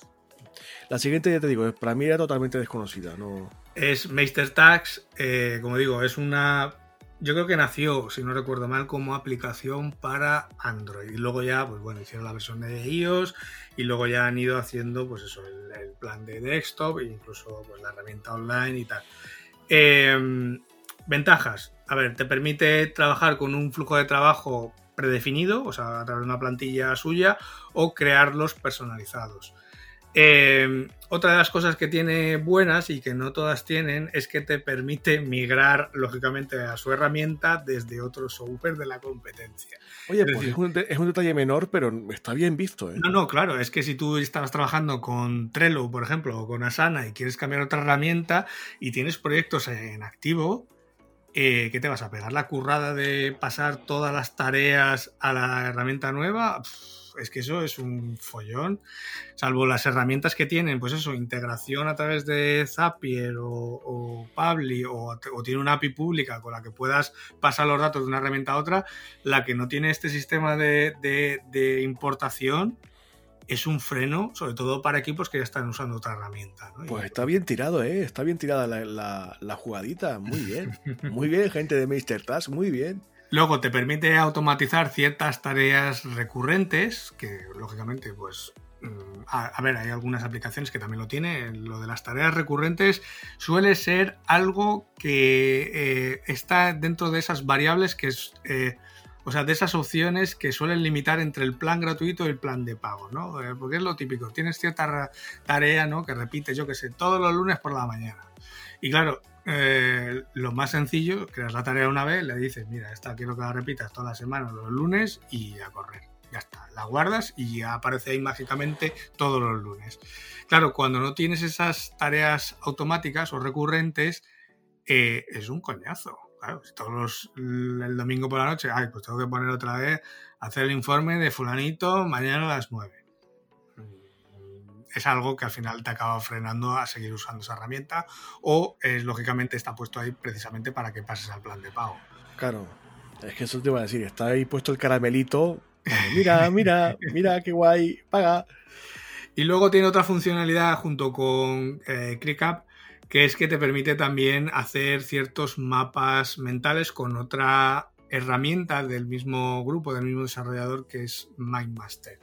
Eh, que es una herramienta de mapas mentales y que permite integrar las dos y bueno, trabajar en conjunto. Eh, ¿Qué contras tiene? Pues que el plan gratuito es bastante restringido, solo te permite crear tres proyectos y solo te permite eh, la vista de Canva. Entonces, de todas las que tiene, al final solo te deja eh, ver el proyecto en cámara. Entonces, cuando quieres ver, por ejemplo, la lista de tareas o quieres ver calendario o lo que sea, no te va a dejar. Luego tiene otra serie de límites que, bueno, tengo ahí la captura de pantalla. Tenéis más que en todas estas herramientas entréis en la opción de precios. Os aparece ahí el típico cuadro comparativo de todos los precios, todas las características. Y ahí vais a ver rápidamente qué es lo que tiene cada uno de ellos. En el caso de eh, eh, Tags, pues, eh, por ejemplo, los archivos adjuntos son hasta 20 megas em, y tiene muy poquitas, muy poquitas cosas más. O sea, no te permite hacer luego cosas. El plan, el siguiente plan de que ya es de pago estaríamos hablando de 8 euros con 25 céntimos, no sé por qué el 8 con 25, mm, no un precio redondo, hay cosas que nunca los acaba, hay cosas que nunca acabaré de entender, pero bueno, ya te permite pues eso, subir adjuntos hasta 200 megas, proyectos ilimitados, ya te permite hacer esas tareas recurrentes, bueno, ciertas cosas que no tenías con el plan recurrente. Como veis, está en la misma línea Trello o Asana en precio, pero sí que cambia eh, lo que te permite hacer el plan gratuito y lo que te permite hacer el plan de pago y los límites de cada del plan de pago sobre todo, ¿no? Eh, en cuanto a tamaño de archivo, etcétera. Eso es lo que hay que mirar. Vuelvo, vuelvo a decirlo, ¿vale? Tiene plan de precios superiores, pero tampoco, tampoco voy a entrar en ellos porque, bueno, con el primero es más que suficiente.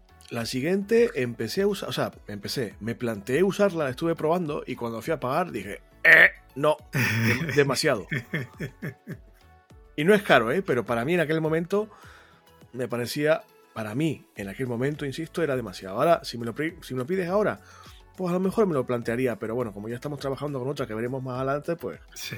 Háblanos de Monday.com. A ver, Monday.com eh, seguro que todo el mundo la ha visto porque ha tenido campañas eh, en YouTube, en, redes sociales. Ha habido eh, épocas que era incluso ya pesado.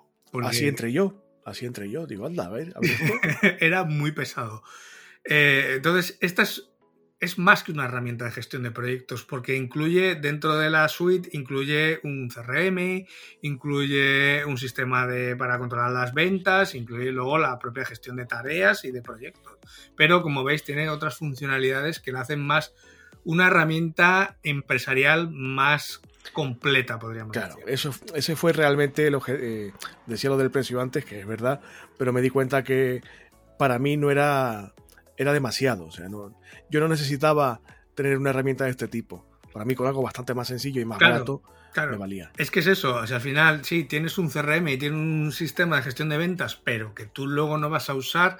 Pues es lo que decía antes de la tarifa de móvil tope top eh, extra ilimitada. Eh, ¿Para qué? Si luego mando dos SMS y estoy todo el día conectado al wifi de casa, ¿para qué quiero una tarifa ilimitada? Pues es tener algo sobredimensionado a lo que realmente vas a usar. Entonces, es una herramienta que está muy bien para gestionar el proyecto, es muy visual, es muy intuitiva, es, yo diría incluso eh, es sencilla de usar, luego veremos una contra que tiene, eh, pero, pero bueno, es bastante visual y bastante fácil. Lo que pasa es que tiene muchas funciones. Eh, tiene más de 200 plantillas para iniciar un proyecto o crear uno personalizado. Incluso tiene dentro de un proyecto puedes hacer hasta 30 tipos de columnas personalizables. O sea, esto ya es, como ves, eh, el nivel de la personalización llevado a lo más top. ¿Vale? De ahí que, pues bueno, sea una herramienta para gestión empresarial muy completa. Y luego tiene disponible pues, la vista de calendario, la línea de tiempo, el Kanban, el Gantt, el mapa de carga de trabajo, eh, un montón de, un montón de, de, de historia, ¿no? esta tiene de todo, como, como dice Brito. Claro, contras, pues precisamente eso, que tiene de todo. Tiene un montón de funciones y que, claro, usarlo todo eh, es que te va a llevar un huevo de tiempo entender cómo funciona todo y aparte que no todo el mundo va a saber usarlo. No es que no vayas a saber, sino que lo vayas a usar realmente. Porque habrá eh, proyectos en los que no necesitas un CRM. ¿Para qué vas a pagar por un CRM? Claro. Y otra de las cosas que tiene en contra era lo que decía Brito, que el precio lógicamente es más alto en comparación con otras aplicaciones de, con otras aplicaciones de gestión de proyectos, precisamente por eso, porque tiene el CRM, lo de ventas, lo que tiene mil movidas, y claro, eh, lógicamente hay que pagarlo. Se sabe hay que pagarlo.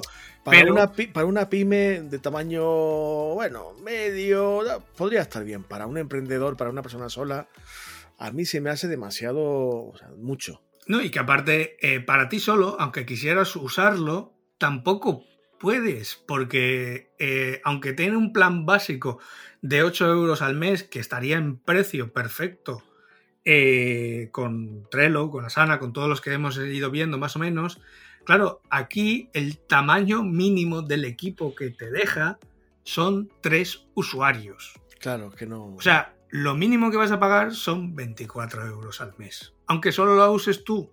Y claro, eso es un freno muy potente para la gente que quiere esta herramienta, pero solo la quiere pues, para ti mismo.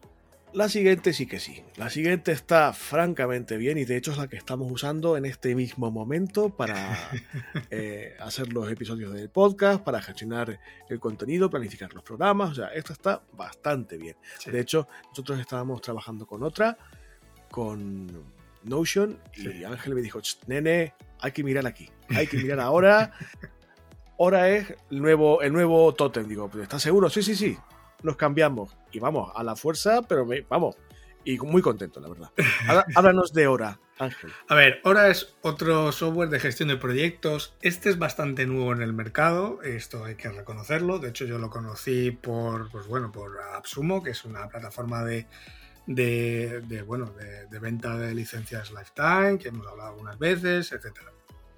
Y le estuve echando un vistazo y, y la verdad es que tiene muchas cosas para convertirse en, en una de las tope top de, de todo este ranking, ¿vale? Sí que es cierto que, a ver, lleva dos años, si no recuerdo mal, pues ya he hablado con los desarrolladores cuando compré la licencia y tal, y la verdad es que se están pegando un curro bastante potente. Entonces, es un gestor de proyectos al estilo Kanban que todos conocemos, como Trello, como Asana, pero tiene ciertos enfoques diferentes a la hora de gestionar esos proyectos y el seguimiento del equipo, ¿vale? A ver, aquí tienes eh, las tarjetas de tareas, como en todos, tienes una agenda que para mí es una de las cosas eh, más útiles. De hecho, yo la tengo configurada para que siempre me abra la agenda en la vista 7 días. Y eso es algo que he hecho de menos. Fíjate, me he acostumbrado a esta agenda de hora y lo he hecho de menos en. en ya, es que lo he hecho de menos, tío.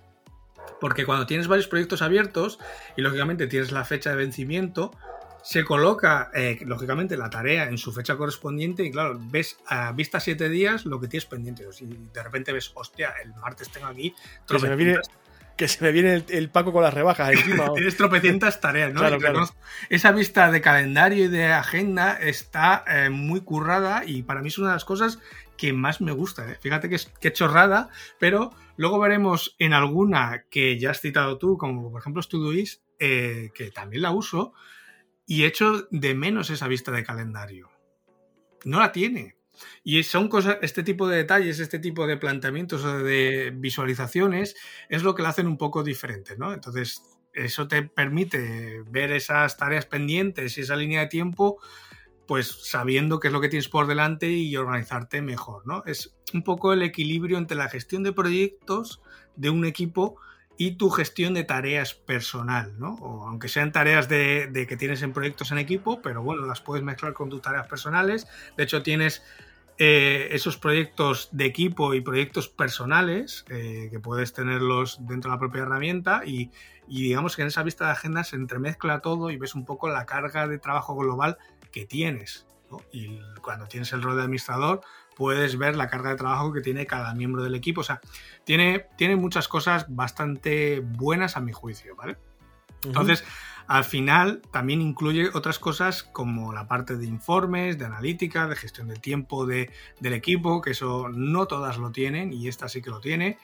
Y sobre todo tiene esa función de chat, que aunque ahora todavía está en beta y todavía da alguna cosilla, un fallo, eh, me consta que están trabajando en ello y es lo que quieren resolver en este segundo trimestre. Y aparte dentro del chat, fijaros, tiene eh, su propia herramienta de videoconferencia.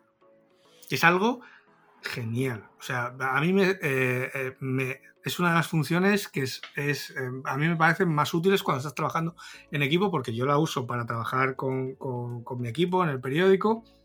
Y de repente tienes una duda o alguien tiene una duda y tal, haces clic en un botón desde el propio chat, desde que tienes en privado con esa persona, se levanta una videoconferencia, habla lo que tienes que hablar y no tienes que andar ni saliendo a Google Meet, ni a Zoom, ni a nada. Todo dentro de la propia herramienta. Bueno, una, una cosita, eh, si eres recién llegado, recién llegada y este es tu primer episodio, aparte de que si has llegado hasta aquí debes estarte pues con los tímpanos sangrando, porque llevamos hablando casi una hora y media, eh, a lo mejor no, no, te, no te parecerá extraño que Ángel hable bien de, de esta herramienta en particular.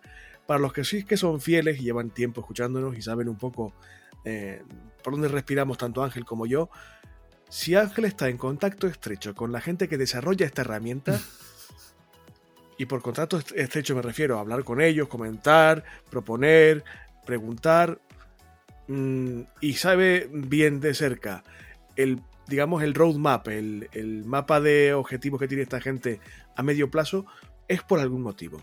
Hacedme caso que sé, conozco a Ángel mucho y sé de qué estoy hablando. Si Ángel está en contacto con esta gente, es porque esta aplicación en algún momento va a pegar la ultrapetada. Tiene bastantes posibilidades de ello. De hecho, una de las cosas que se me había pasado a comentar ahora, que lo he visto en escaleta, es que, por ejemplo, para la gente que hace metodología eh, Scrum y hace esos sprint de, de, desarrollo, también para la gente de desarrollo, tiene esa, eh, o sea, puedes implementar esa metodología dentro de, dentro de la herramienta. En cuanto a ventajas, pues bueno, yo creo que tiene eh, una interfaz bastante intuitiva, bastante sencilla. De hecho, pues bueno, tú la has empezado a usar, eh, no te ha costado demasiado tiempo. La gente de mi equipo con la que trabajo eh, también prácticamente los he obligado a usarla y, y a, al, al, principio sí que decían que, bueno, que les costaba un poco, pero nada, dos días más tarde me decían que, ah, pues estoy cogiendo el tranquillo esto de Lora y tal, y, y, la verdad es que la experiencia ha sido muy buena. Eh, tiene muchas funciones, sí que es cierto que cuando, a ver, esto es como todo, tiene muchas funciones, el administrador tiene muchas funciones, puedes configurarla prácticamente a tu gusto, a lo que quieras. Cada proyecto se puede configurar de forma diferente, lo cual te permite mucha libertad. Puedes hacer proyectos públicos, proyectos privados, incluso puedes coger un proyecto y hacerlo completamente público, incluso embeberlo dentro de una web. O sea, podrías hacer un roadmap y, y embeberlo dentro de una web y que la gente vea el estado de ese proyecto de forma pública. O sea, que tiene funcionalidades muy eh, curiosas que ninguna tiene, pero yo creo que son más fáciles de adoptar que eh, como es el caso de Trello. ¿no? Han buscado el tener muchas funcionalidades, pero que sea tremendamente fácil de usar. Que, que no sea un elemento que refractario, que, decir, sí. uf, que te abrume, ¿no? Al principio. Y luego, como contras, eh, bueno, que siempre tiene alguna contra, lógicamente, pues es una herramienta que lleva menos tiempo en el mercado.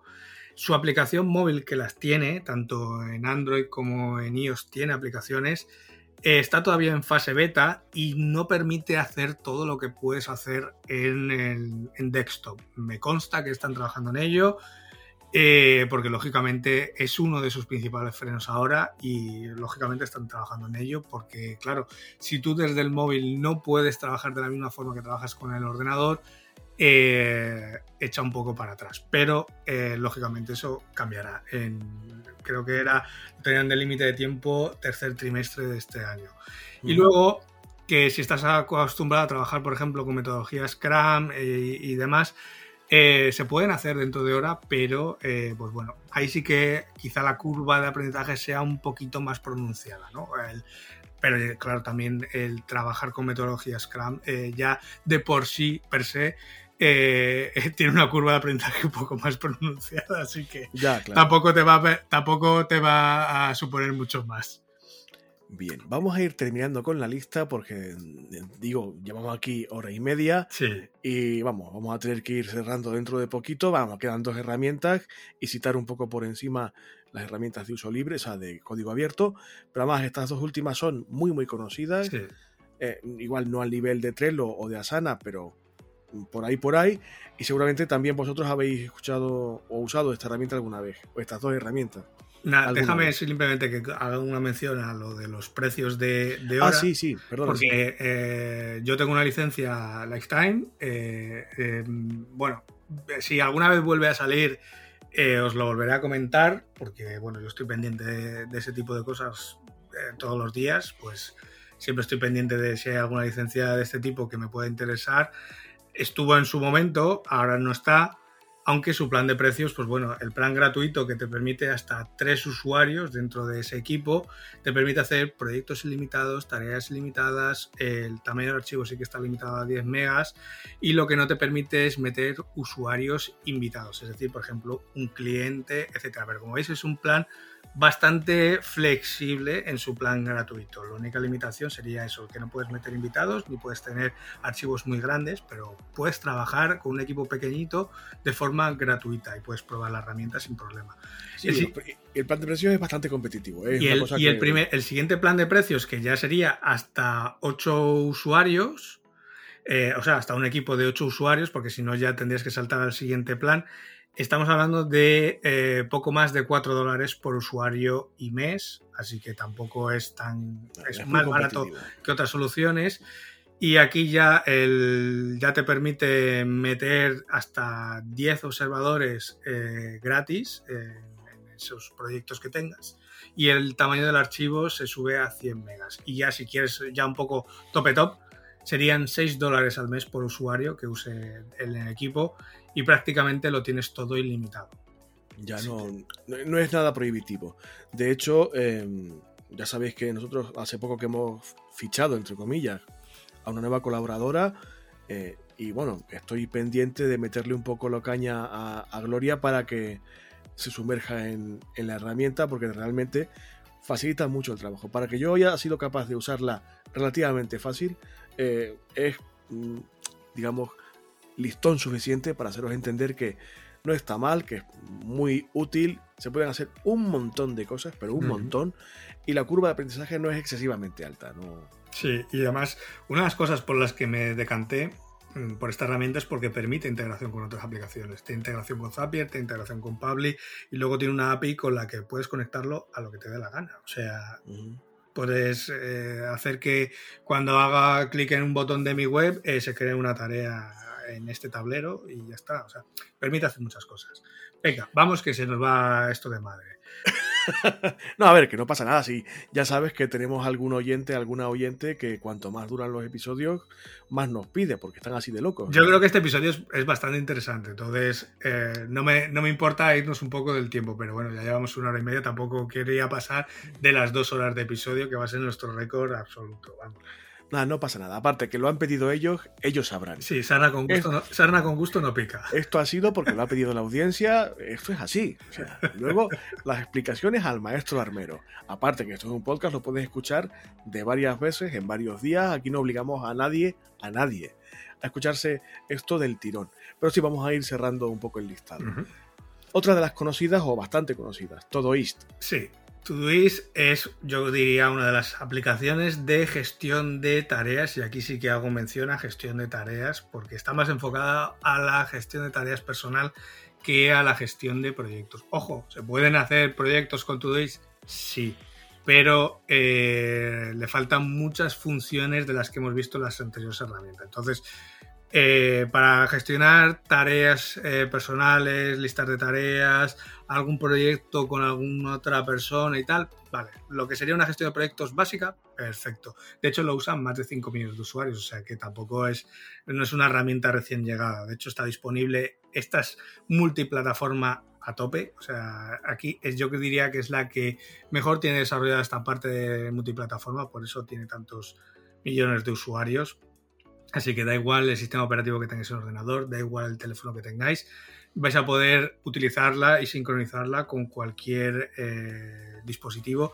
Y aparte tiene integraciones con correo electrónico como puede ser Gmail, como puede ser Outlook, tiene integración con Zapier, con Publi, eh, o sea, tiene un montón de cosas que lo hacen eh, bastante interesante.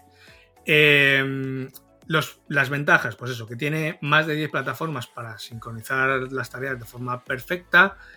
Eh, las principales funciones están disponibles en la versión gratuita para que puedas comenzar, aunque sí que hay algunas que es lo típico que da, da por saco porque, pues eso, yo qué sé, las tareas recurrentes cuando la vas a crear y ves que eh, no te deja, que tiene que ya que ser de pago, pues bueno, es una de las pequeñas putadas, podríamos decir, ¿no? Eh, pero vamos, para la versión free es bastante usable en su plan gratuito.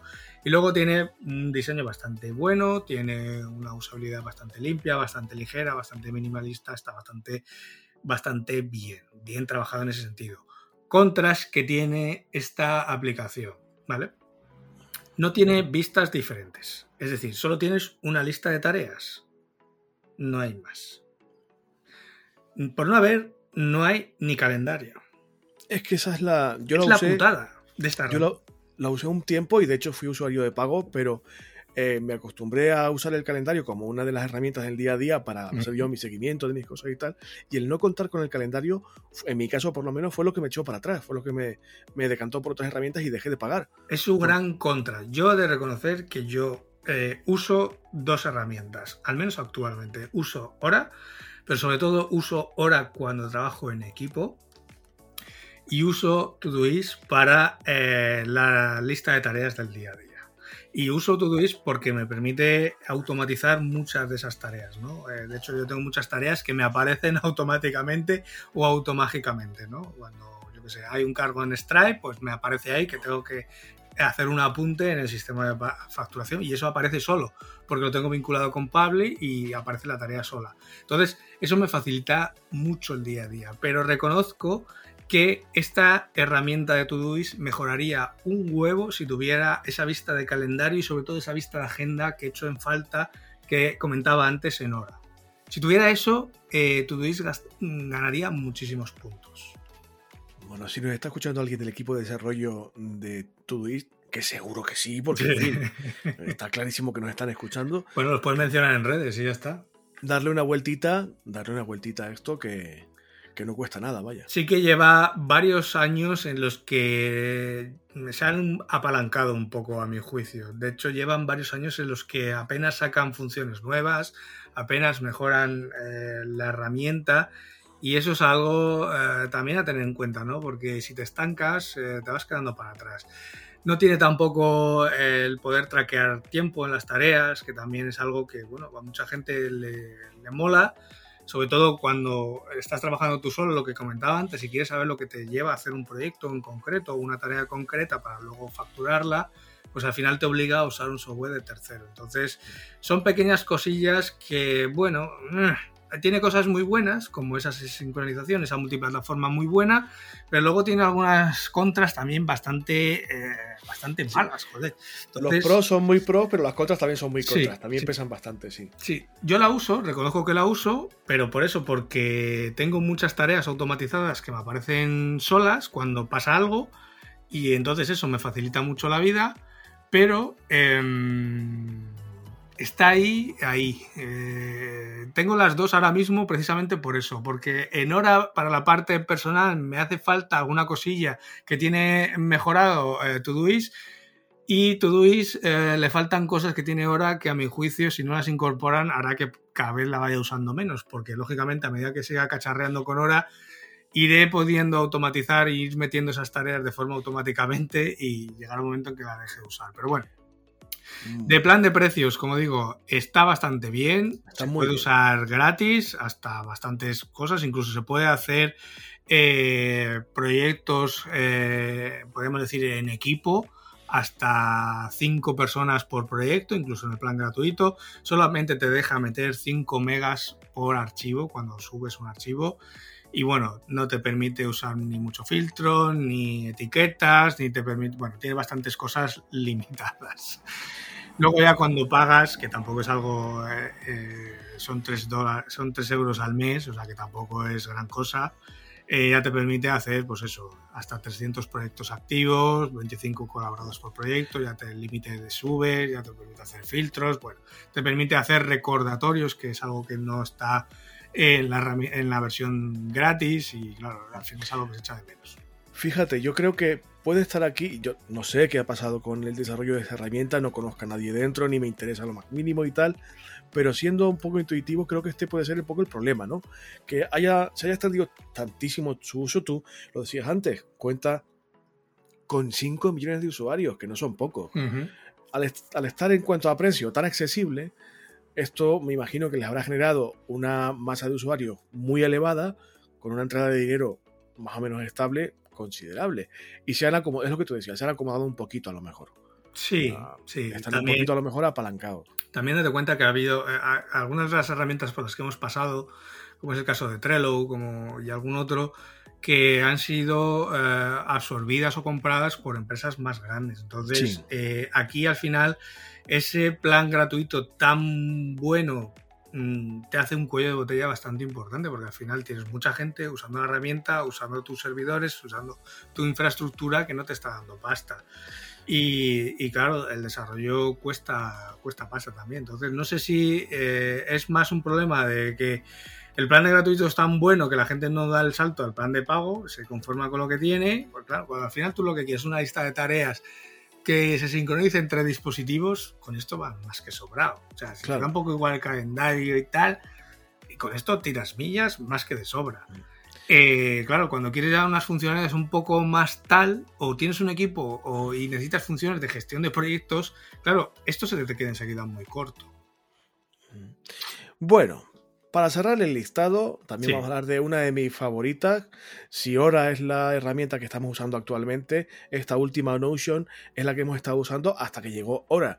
Y que a mí particularmente, incluso por, por temas meramente estéticos y de, y de aspecto estético y de interfaz, a mí me gusta especialmente. Cuéntanos de Notion. Es Notion. A ver, esta herramienta no es una herramienta de gestión de proyectos ni de gestión de tareas. Bueno, ni es que no se le puede catalogar con. Es un cajón desastre. Porque puedes, prácticamente puedes hacer de todo en Notion. Y esa es una de sus grandes ventajas, que mm, prácticamente es un lienzo en blanco y en cada página puedes hacer lo que quieras y puedes vincularla con lo que quieras y puedes, bueno, puedes hacer mil cosas. Pero también es una de sus grandes contras, ¿no? Que al partir de un lienzo en blanco eh, te vas a pasar más tiempo configurando que haciendo. Y es posible que te puedas perder incluso. Sí, sí, y es, es una de sus grandes eh, limitaciones. Eh, como pros, pues lo que tú comentabas, esa estética muy minimalista, al final no deja de ser una página en blanco, o bueno, si tienes la versión oscura, una página oscura, en la que puedes meter lo que te dé la gana, ¿no? Y puedes hacer desde tu blog de notas, puedes meter ahí tus apuntes, puedes hacerte un bullet journal, puedes hacer lo que quieras, ¿no? Metiéndole horas puedes hacer lo que quieras. Yo, de hecho he llegado a hacer un bullet journal en, en Notion. Claro, también me estuve un día para configurarlo, hasta que, digamos, cuando tachas de aquí se tache en el otro lado, las distintas vistas, es un follón. Y claro, eso también es un freno. Es bastante robusto y se puede personalizar todo lo que quieras y luego te permite importar datos desde otras aplicaciones también desde, pues bueno, de una forma bastante sencilla. ¿Cuáles son las grandes desventajas de Notion y por qué yo tampoco lo recomiendo para la gestión de tareas o la gestión de proyectos? Bueno, para gestión, como lista de tareas como tal, pues bueno, al final al cabo es bastante sencillo de hacer si tú ya quieres gestionar un proyecto como tal desde Notion, la cosa se complica, ¿no? Porque tiene tantas posibilidades que resulta muy confuso cuando empiezas, sobre todo si nunca has tocado la herramienta. La configuración de cada cosa que quieres hacer te va a llevar mucho tiempo porque lo tienes que hacer tú de cero. ¿Vale? Sí que es cierto que hay plantillas que te las puedes descargar y tal, o las puedes importar, pero las vas a tener que adaptar a lo que tú necesites y esa configuración va a requerir tiempo. Entonces no es algo que eh, te das de alta y empiezas a usar como cualquiera de las herramientas que hemos comentado antes, sino que aquí pues te vas a tener que montar tu tablero, tus columnas, tus tarjetas, tus vistas, tu, todo. Y eso es eh, la gran contra que tienes, eso, que posiblemente pierdas mucho tiempo diseñando, dando formato y configurando tus plantillas a tu gusto y tal. Así que tiene mucha pijadita de iconos, de fotos, de tal, que al fin y al cabo eh, distraen más que ayuda. Pero bueno, mm, eh, lo dicho, vas a perder quizá mucho tiempo a mi juicio para lo que realmente eh, una, tarea, una herramienta de gestión de tareas y de proyectos es concebida, que es precisamente eso, para ahorrarte tiempo. Entonces, esa es su gran contra. Y luego, que a mi juicio em, es un poco desorganizado o incluso abrumador para una como si lo concibes como aplicación de productividad, ¿no? Como mm. contenedor de documentos, de notas, de lo que quieras, perfecto. Quizá para productividad yo no lo usaría. Para productividad que se requiere cierta estructura, cierto orden, cierto estar enfocado de forma sistematizada el trabajo, a lo mejor sí que es un poquito, por, por la ausencia de límites, es un poquito demasiado laxitud, ¿no? Sí. Pero bueno, eh, también haremos una mención al equipo de desarrollo de Notion. Amiguitos, al loro con esto, que si Ángel lo dice por algo.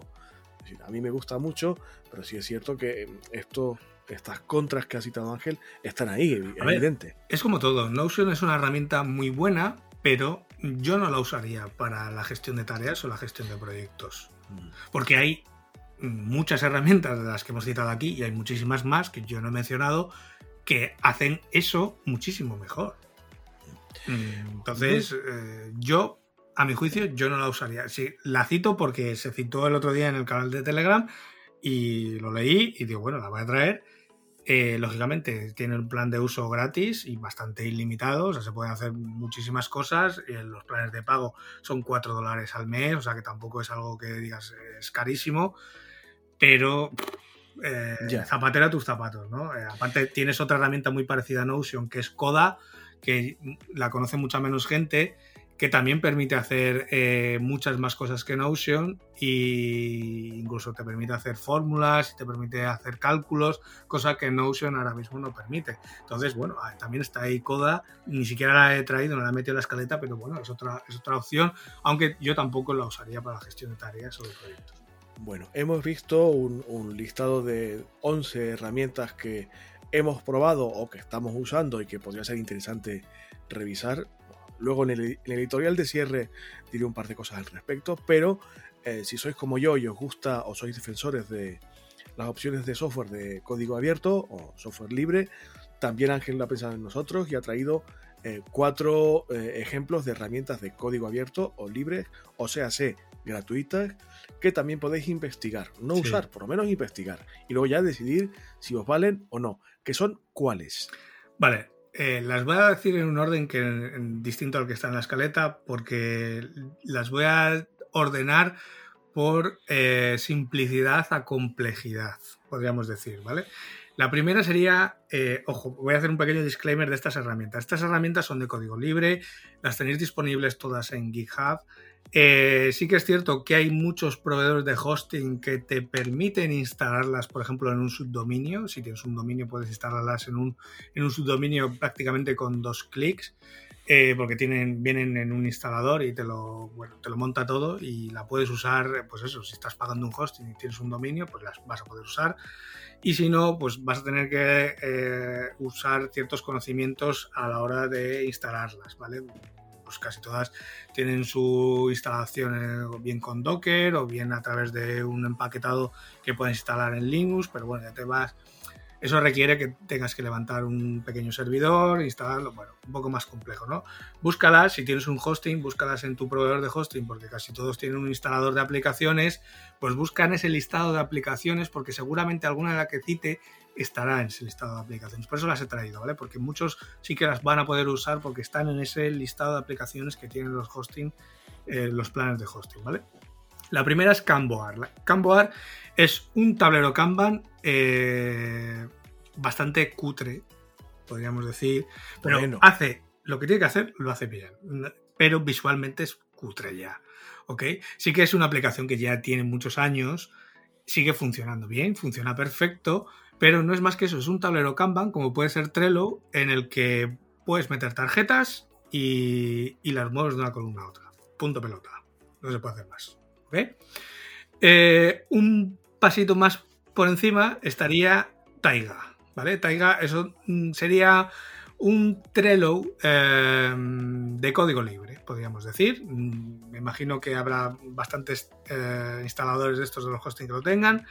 pues bueno, es, es, una versión, digamos, un 1.0 sobre Camboar. Estéticamente es un poquito más currado. Y, bueno, permite hacer algunas funciones más que Camboar. Un peldaño por encima estaría Que sería un Trello ya en toda regla de código libre. De hecho, es muy similar en cuanto a funcionamiento, en cuanto a características, se parece mucho. De hecho, sus desarrolladores han intentado que se parezca lo máximo posible a Trello en cuanto a funcionalidades. Y quizá de estas tres, si yo me tuviera que decantar por una, me decantaría por Wiccan. Yo creo que es la que visualmente está mucho mejor y tiene más funcionalidades. También permite trabajar en equipo, permite meter distintos tableros, eh, roles, o sea, permite hacer muchas cosas. Así que eh, de estas tres, yo me quedaría con Wiccan por su eh, estado de madurez o en estar en un estado más avanzado ya de desarrollo. Y la última, que quizás sea la más nueva, es eh, o Vicunja eh, escrito. Eh, como ves, todos tienen unos nombres muy sencillos de, pronunciar.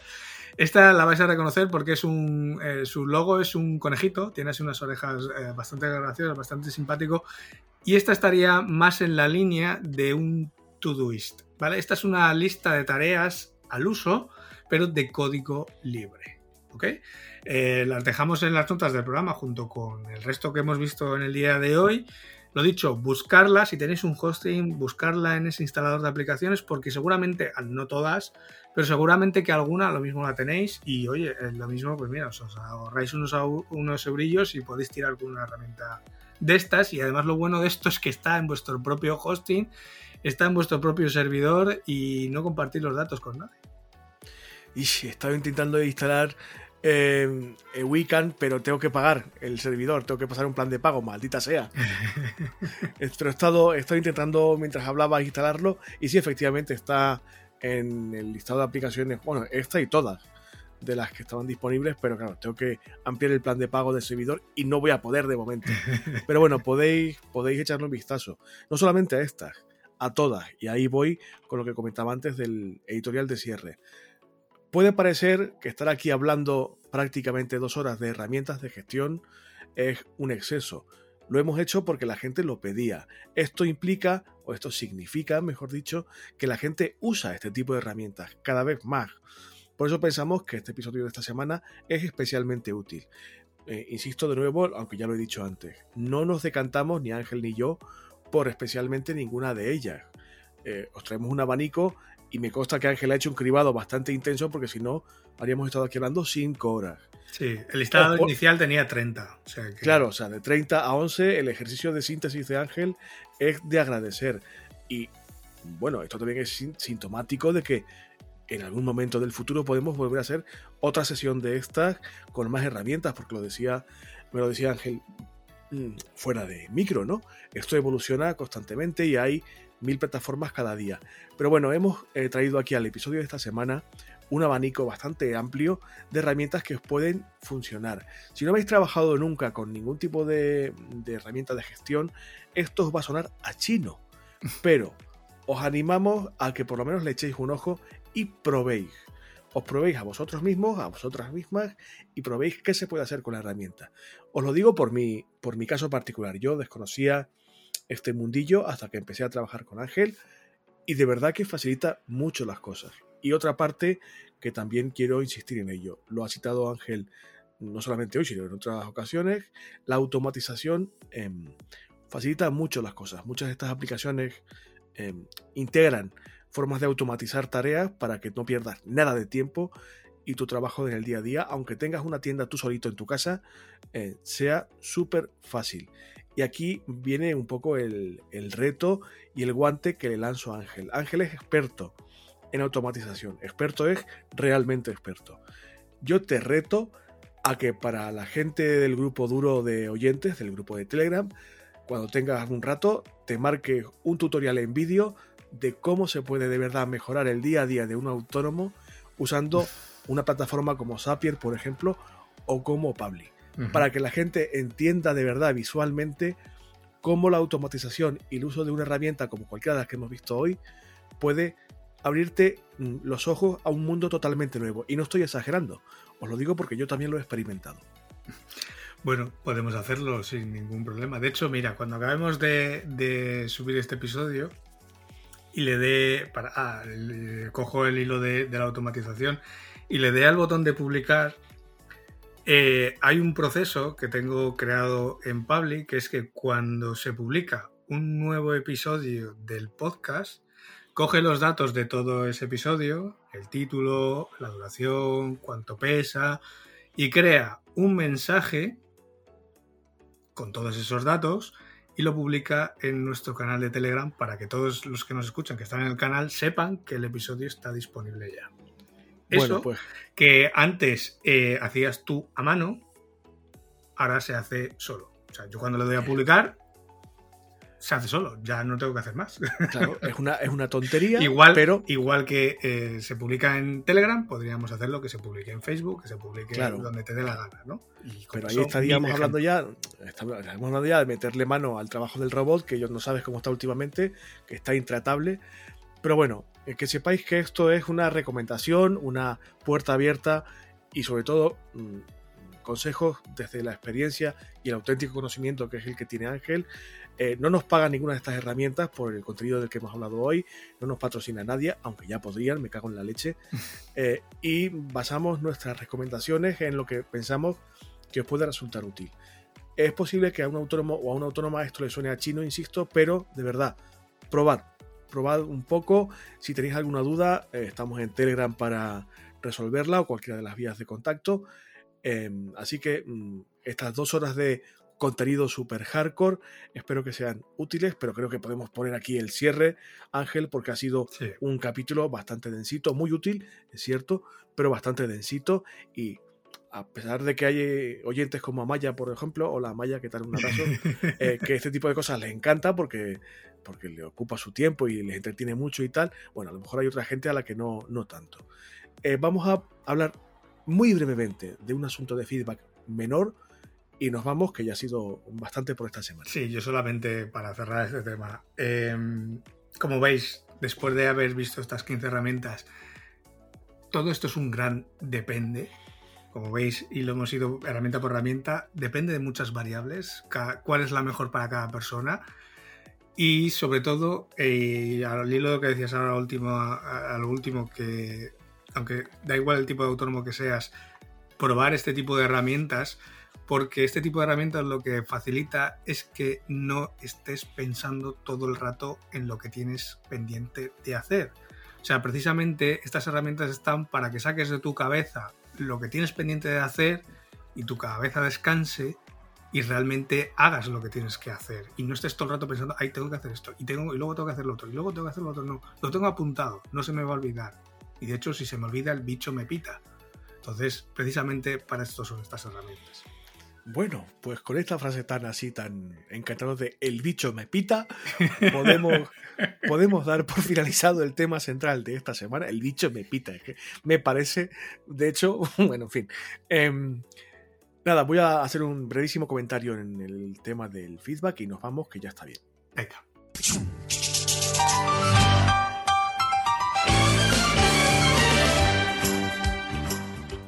Más que feedback, es una solicitud que vengo repitiendo hace ya bastantes semanas.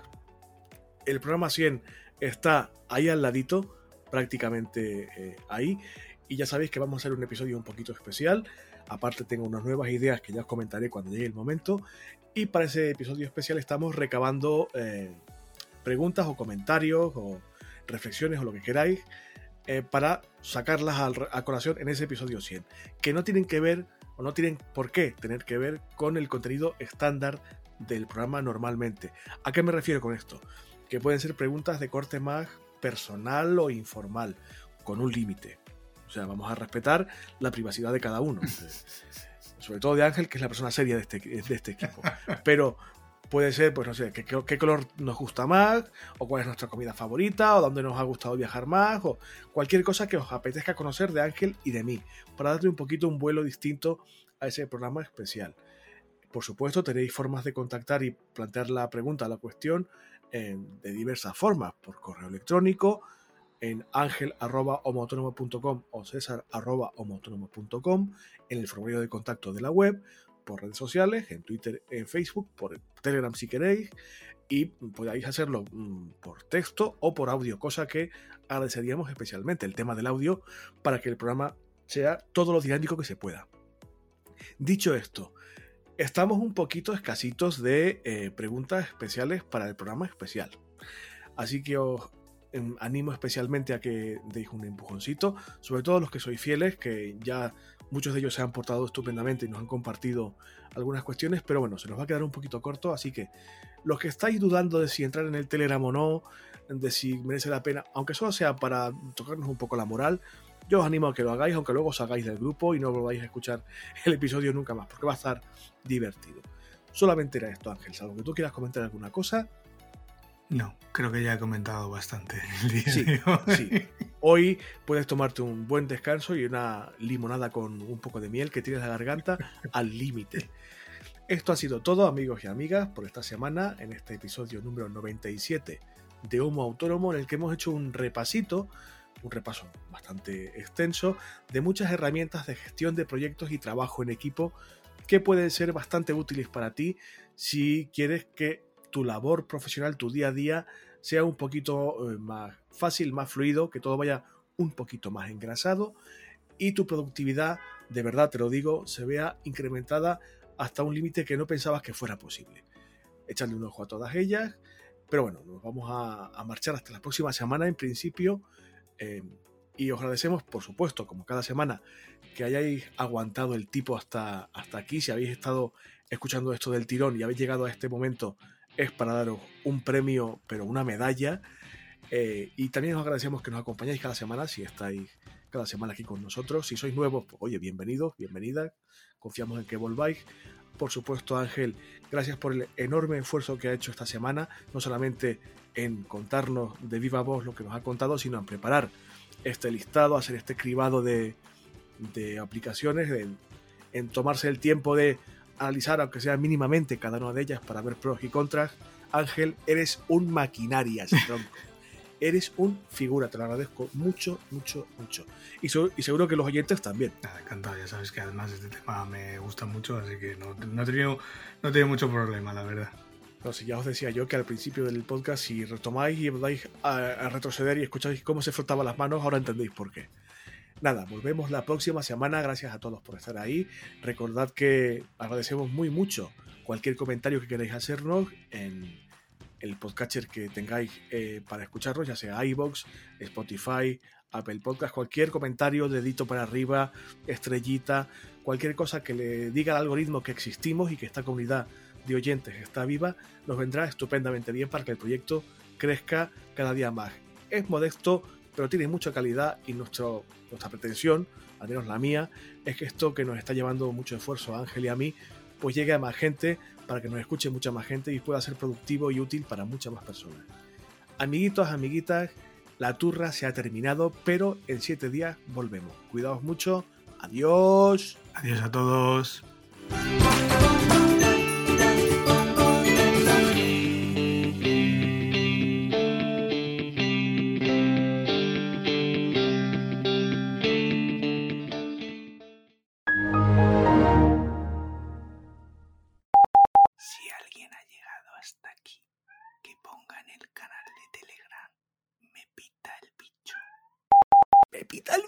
Me pita el bicho.